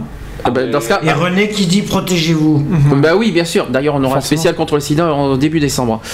Euh, Pourriez-vous développer des sentiments amoureux pour un bi? Si ma copine dit euh, que je me tape, euh, qu'elle se tape euh, sa meilleure amie, bah ouais, bah, je lui dis. Est-ce que ça te choquerait? quoi Hein? Est-ce que ça te choquerait? Non. Ah, donc t'accepterais quand même. C'est pas, Enfin, pas toi, toi, toi- honnêtement, sincèrement, c'est pas que ça me choquerait, Hum. ça, ça me choquerait pas. Mais après, c'est une histoire de, c'est pas, c'est une histoire de couple. Si chacun voit euh, réagir, enfin, chacun réagit différemment. Mhm. Ben déjà par rapport à la personne qui est en face, en face de, de lui. On a, euh, les couples, c'est, euh, enfin, quel quel qu'il soit, c'est une histoire d'amour, c'est, elle est toujours unique en fait. Euh, tu vas, tu dis, euh, tu vas pas te dire dans ta tête, euh, oui, euh, par rapport à telle situation, j'aurai toujours le même comportement, les, les mêmes phrases. Euh, Mhm. Non, c'est faux. C'est faux, parce qu'en fait, il y a, y, a, y a des choses que tu, tu peux accepter pour euh, certaines personnes et que tu n'accepterais pas pour d'autres. Et ça, c'est valable que ce soit aussi bien au niveau de la sexualité, enfin partout quoi. Il y a- tu acceptes plus facilement certaines choses de la part de certaines personnes que euh, de la part de d'autres. Alors, après, C'est- René qui dit que les bis sont, euh, sont, euh, sont timides. Oh, oui, bien sûr. alors là, là, ça- alors là, là, René, je crois que t'as un problème. Là, t'es sûr, t'es sûr de ce que tu dis. Là, moi, j'y crois absolument pas, moi. Bi, euh, timide, non. Par contre, euh, par- euh, comment dire ça? Et euh, c'est quand même les plus menteurs, quand même. ah oui, n'est-ce pas? C'est pas, pas forcé que ça soit euh, tous Non mais des franchement, c'est pas facile, c'est pas facile d'avoir une relation, euh, un bi qui a une relation avec un homo et caché à sa femme. Ça, de, dire sa femme. S'il est marié, je suis désolé, il S'il va est pas. il va- marié, vaut, euh, Chérie, chérie, j'ai couché avec un mec. Excuse-moi, euh, tu, tu vois faire ça euh, Non, mais par contre, c'est timide, non, réservé, non. Je dirais plus euh, le, le mot approprié sur ça, je dirais. euh, Mais il n'y a pas la journée internationale du li- des libertins euh, par si, DSK si, mais je me rappelle plus quand est-ce ça. Si, si, ça existe ça. J'en ai déjà entendu parler. Roxane qui dit si réservé.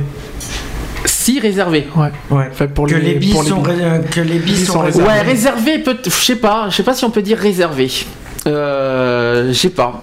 Enfin, moi, je, Je- me sens pas réservé personnellement. hein. Non, non, mais je, je cherche, je cherche, je cherche, je cherche le bon, le bon mot des bi- euh, concernant les billes. Réservé en quoi? Non, réservé. Bah, bah, ils, sont, ils sont réservés parce qu'ils veulent pas que ça se dévoile d'un certain sens. Alors du coup, c'est pas réservé, c'est pas être Non, réservé ça, ça. c'est pas une question de réservé, c'est une question de timidité peut-être. Ah non, encore moins. timide. Tu peux pas être timide, tu, tu assumes ce que tu es.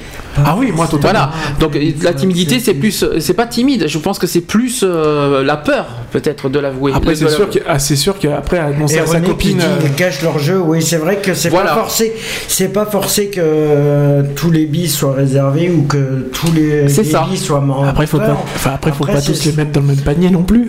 Non, mais non, c'est selon la, c'est selon quand la tu veux- personne je suis avec désolé. qui ils sont qui Je suis vont- désolé, quand tu vas dans, une, dans un site de rencontre, que tu croises des billes, la première chose qu'ils ont en tête, c'est le sexe. Excuse-moi Ah, mais de te dire. tout à fait, tout à alors, pour, pour qu'ils, alors qu'ils sont réservés et timides, il y a un petit problème. hein, euh, c'est pas ça. Mais moi, je trouve que, je sais pas, sais pas, que j'arrive pas à trouver l'adjectif pour ça. Ouais, Seriez-vous prêt à vous engager dans une relation avec un bi? Bon, moi c'est direct, hein. je suis obligé de. ça c'est cash, hein, j'y suis dedans. hein. J'y suis dedans, voilà. Non, non, c'est parce qu'en même temps, il y a certaines interventions sur le chat, donc c'est pour ça. Bah, ici, il y a quelque chose sur, sur le Entre chat. Roxane et, euh, et René, ils sont en train de se communiquer. par- Si, on via existe, le chat. ouh, on existe si vous Mais voulez bon, euh, disons le chat. que, hein. en fin de Après, compte, vous- vivre avec un, avec un couple bi? Enfin, moi, moi qui C'est suis pas bi, Un évident. couple bi, c'est chaud. Hein. Oui, voilà. euh, Un- avec un couple. C'est très Avec un chaud, hein. couple, euh, pour une Mais personne. ça, ça euh, existe, hein, il y en a des Mais là, couples c'est hyper chaud, couple bi. hein. Est-ce qu'un couple bi, un couple bi peut être ensemble? Ouf, ouh, dur, dur, euh, dur, dur là. Impossible. La Bah, fidélité, t'y crois là? Eh, au plus on est, au Ouais, mais, mais la fidélité.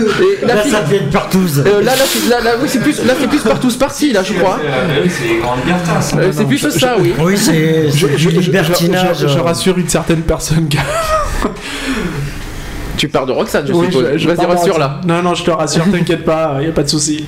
Euh, non, mais euh, non, non, non. les- attends, les, les billes sont fidèles. Quand ils sont Ah en oui. couple, je suis désolé, il faut faire attention à ce qu'on dit. Là, on parle des billes euh, qui n'ont, qui sont célibataires, qui sont euh, Et. René qui dit par rapport au couple, euh, par exemple, s'il est, s'il est en couple et pas qui est en couple, il y en a un pour la semaine et un pour la- le week-end.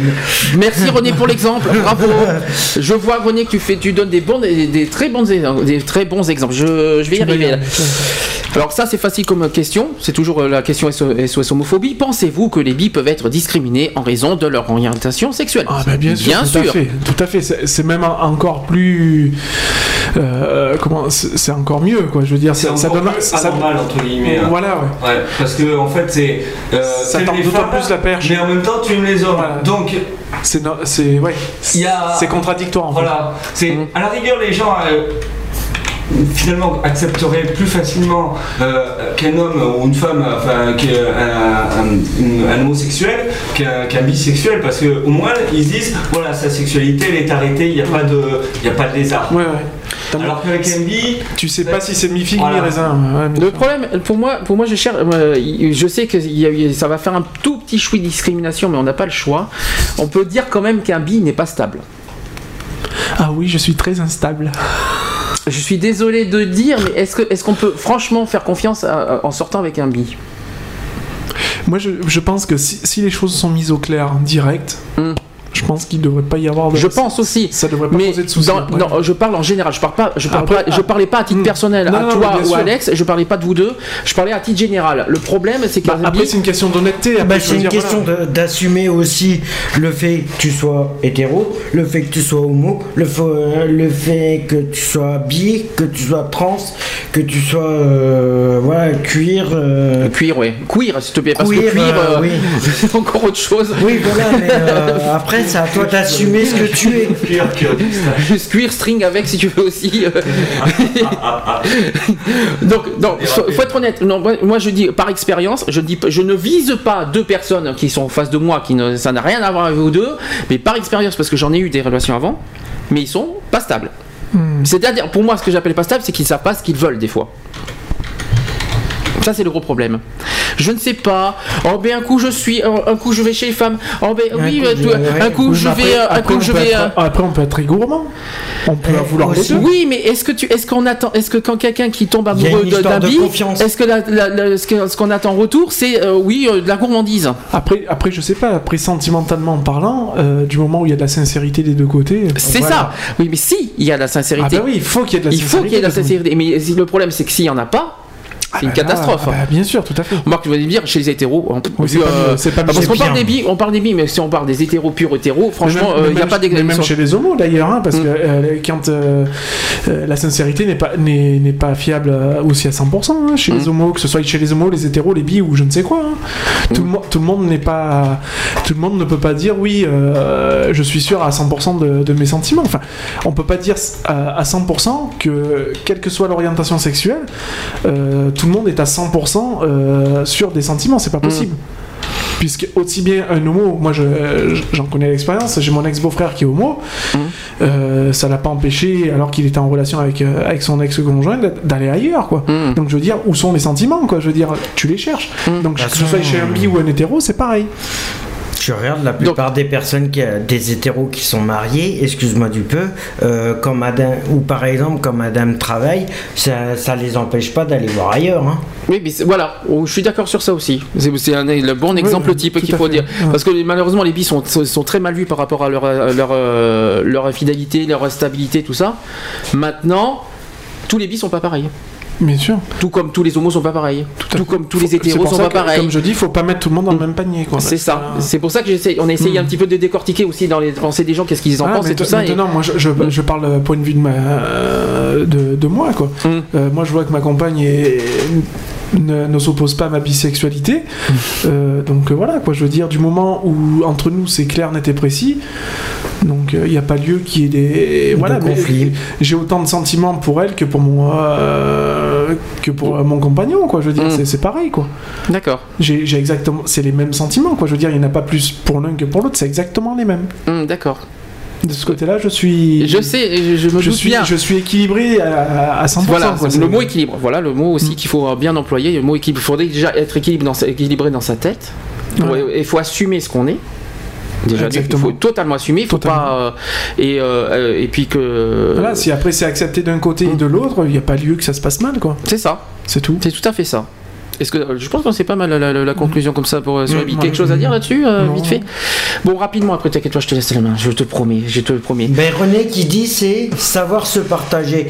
Ouais. Non alors non Euh. René René non merci. Non là René, je suis pas d'accord avec toi. C'est vraiment, euh, c'est vraiment de partir dans des, des complications. euh, Il partage un fantasme. une. Alors, Je, veux bien partager du Je tout, me euh, demande j'espère qu'il n'y a pas des gens surprises qui t'ont écouté Lionel. Non, je, je pense pas. Parce que euh, s'il y a des gens qui t'écoutent, il y, a- il y a des gens qui vont apprendre ton histoire. bah, euh, Oups Non, mais voilà, comme, comme je le dis, voilà, je suis. euh, voilà, bah oui. T'assumes je- ce que tu es de toute façon. Je suis, je suis ce que je suis, je suis bisexuel et je, je suis bien comme je suis et on me prend tel que je suis. Si on m'aime pas comme ça, ben, que les personnes aillent c'est voir ailleurs, quoi, c'est tout. C'est ce que Roxane est en train de dire. Oui, c'est dit, euh, c'est difficile, mais il faut accepter l'être euh, qu'on aime euh, tel qu'il est. Ouais, on peut dire ça comme ça. Voilà. Voilà. Moi, je force personne à, à accepter ce que je suis. Maintenant, on m'accepte pour ce que je suis et, et la personne qui veut pas m'accepter tel que je suis, ben, j'oblige pas la personne à être avec moi. Quoi. Bon, Mais Je René- finirai là-dessus. René qui dit que lui aussi il est bi, ben excuse-moi du peu, pardon il l'affirme. j'ai raté, j'ai raté un épisode là. Lui il serait bi. René est euh, bi. Et- Ça fait deux ans qu'on te connaît, René. T'es sûr que tu t'es sûr que ça va, René? T'es sûr qu'il n'y a pas un problème là? Je Ou alors j'ai raté quelque chose. Ou alors il est bipolaire peut-être à la limite. Oui, mais il est bispatial surtout. Non mais je, je, enfin, je vais répondre vite fait à Roxane là parce qu'elle me marque, oui, moi, qu'elle me connaît. Heureusement qu'elle me connaît. Donc voilà, du moment où on se connaît, qu'on qu'on s'est tout dit et que tous les deux là-dessus on est clair, euh, voilà, il n'y a pas lieu de, de se prendre la tête pour pour si peu quoi. René, si t'es bi, René, si tu es bi, qui dit qu'il est bi une fois tous les 4 ans. ah, ouais, ah bon, c'est au- au président- c'est-à-dire une fois euh, toutes les euh, quoi, Ouais, pour les apparemment.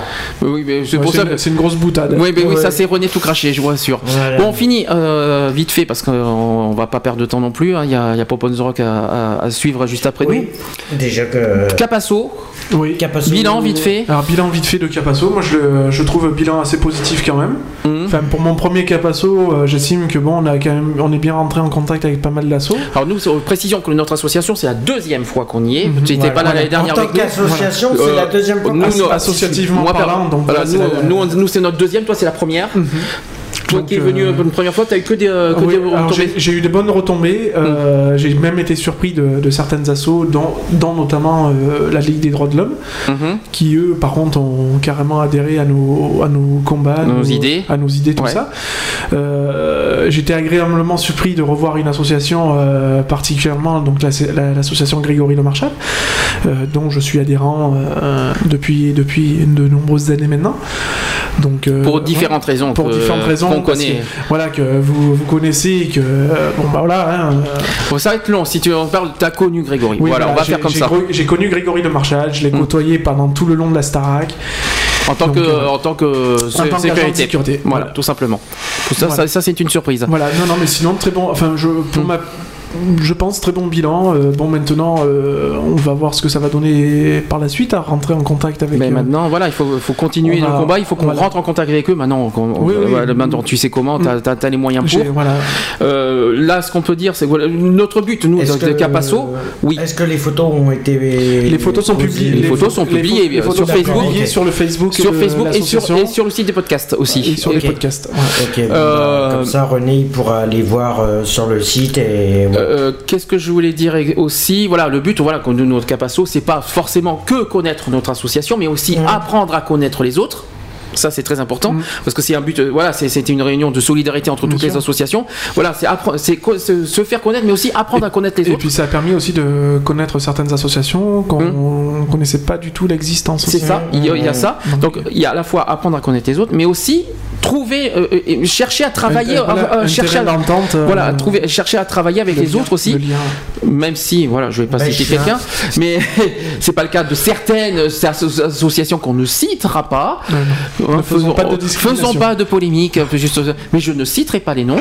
Euh, mais Mm. voilà, le but, le but recherché, c'est ça, voilà, de, de travailler avec les autres, parce que voilà, il y a des, on a des combats en commun et de faire euh, l'union fait la force de toute façon.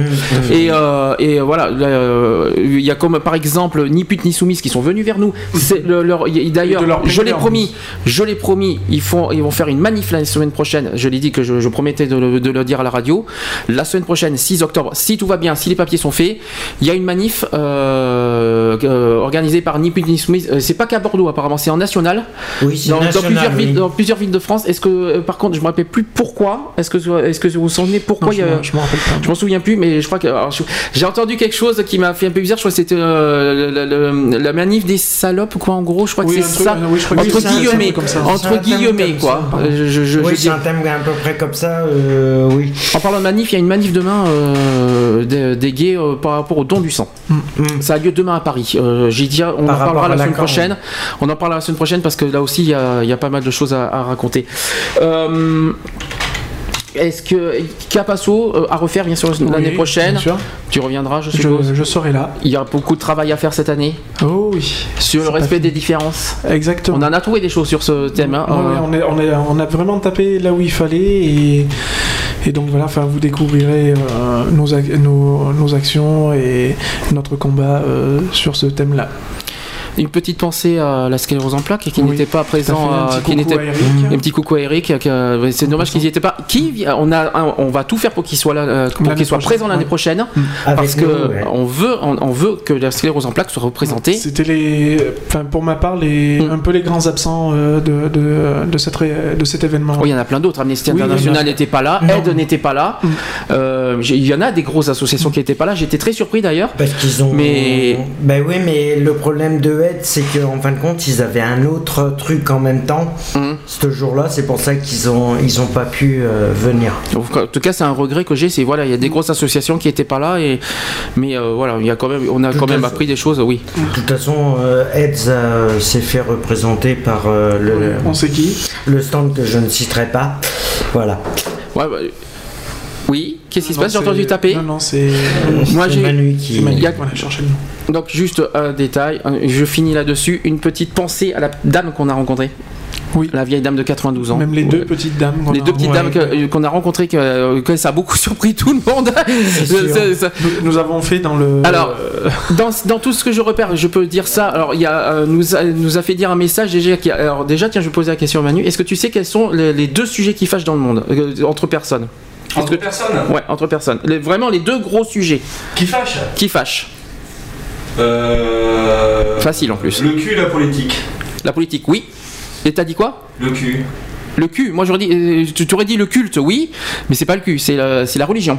La religion et le. Donc on nous- c'est vrai que c'est pas faux qu'on y réfléchit, quand on y réfléchit, les deux sujets qui fâchent réellement dans le monde, C'est c'est politique c'est la et politique la- et la religion. Et Ouais. malheureusement la guerre et tout ça, c'est à cause de ça qu'on y réfléchit.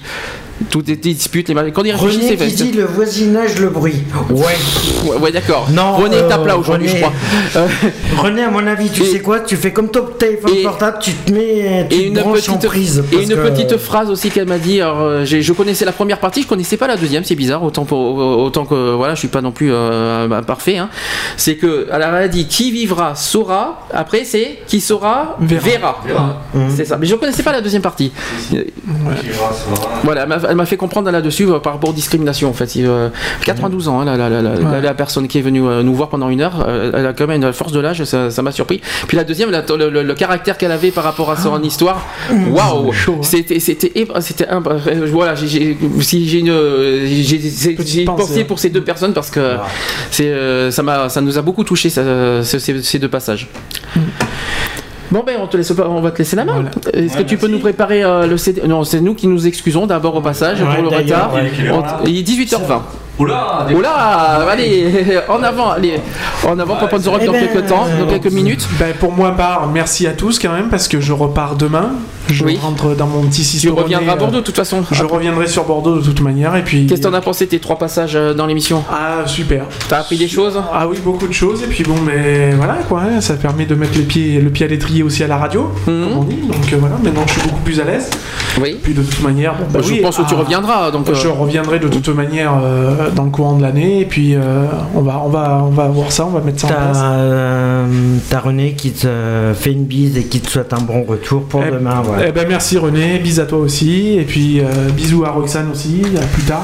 à tout à l'heure hein, pour Voilà. Roxane. hein, pour on Roxane, on pas. se retrouve euh, Voilà, à la maison. Tu le retrouves euh, à la maison. Voilà, et puis Sur, euh, euh, pour en revenir un peu sur le, le thème d'aujourd'hui, euh, voilà quoi, enfin. euh, Reviens tout le monde, il y a les mêmes Ah oui, parce qu'on t'explique le sujet du jour, ça a été très chaud. Je te dis franchement, on a parlé de la prison. Voilà.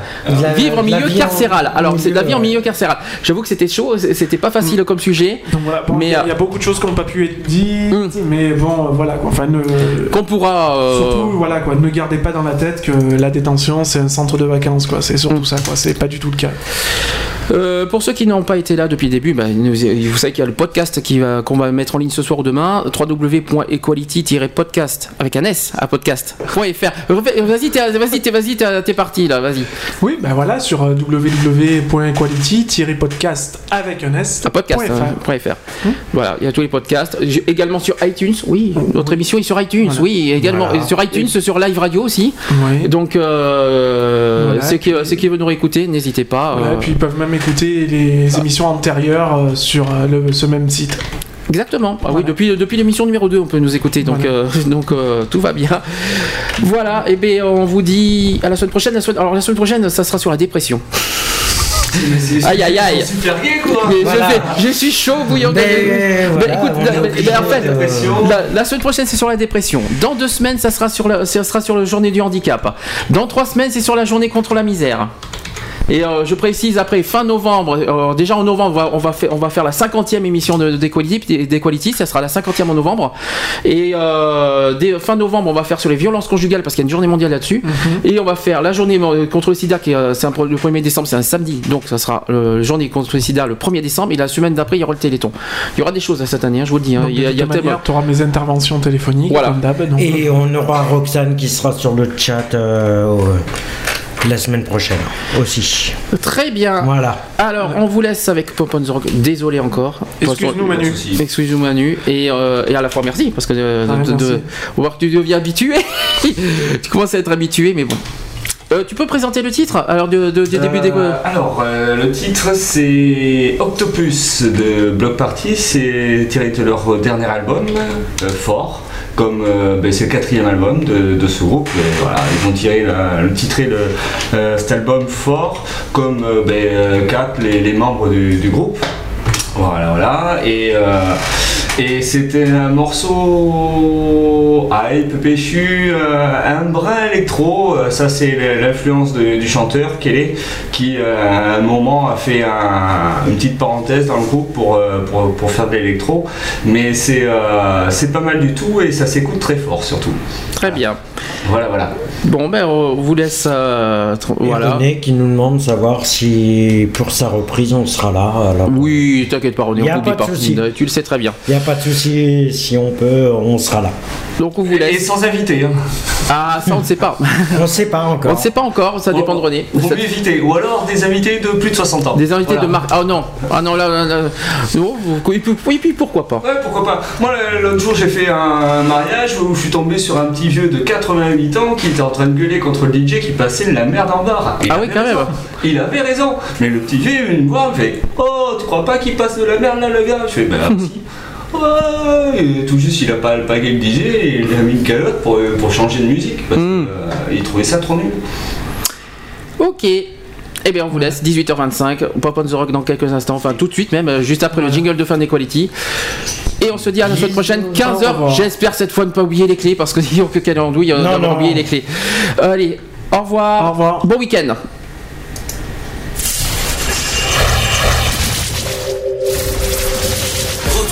Nos émissions en podcast sur www.equalities.fr. www.equalities.fr.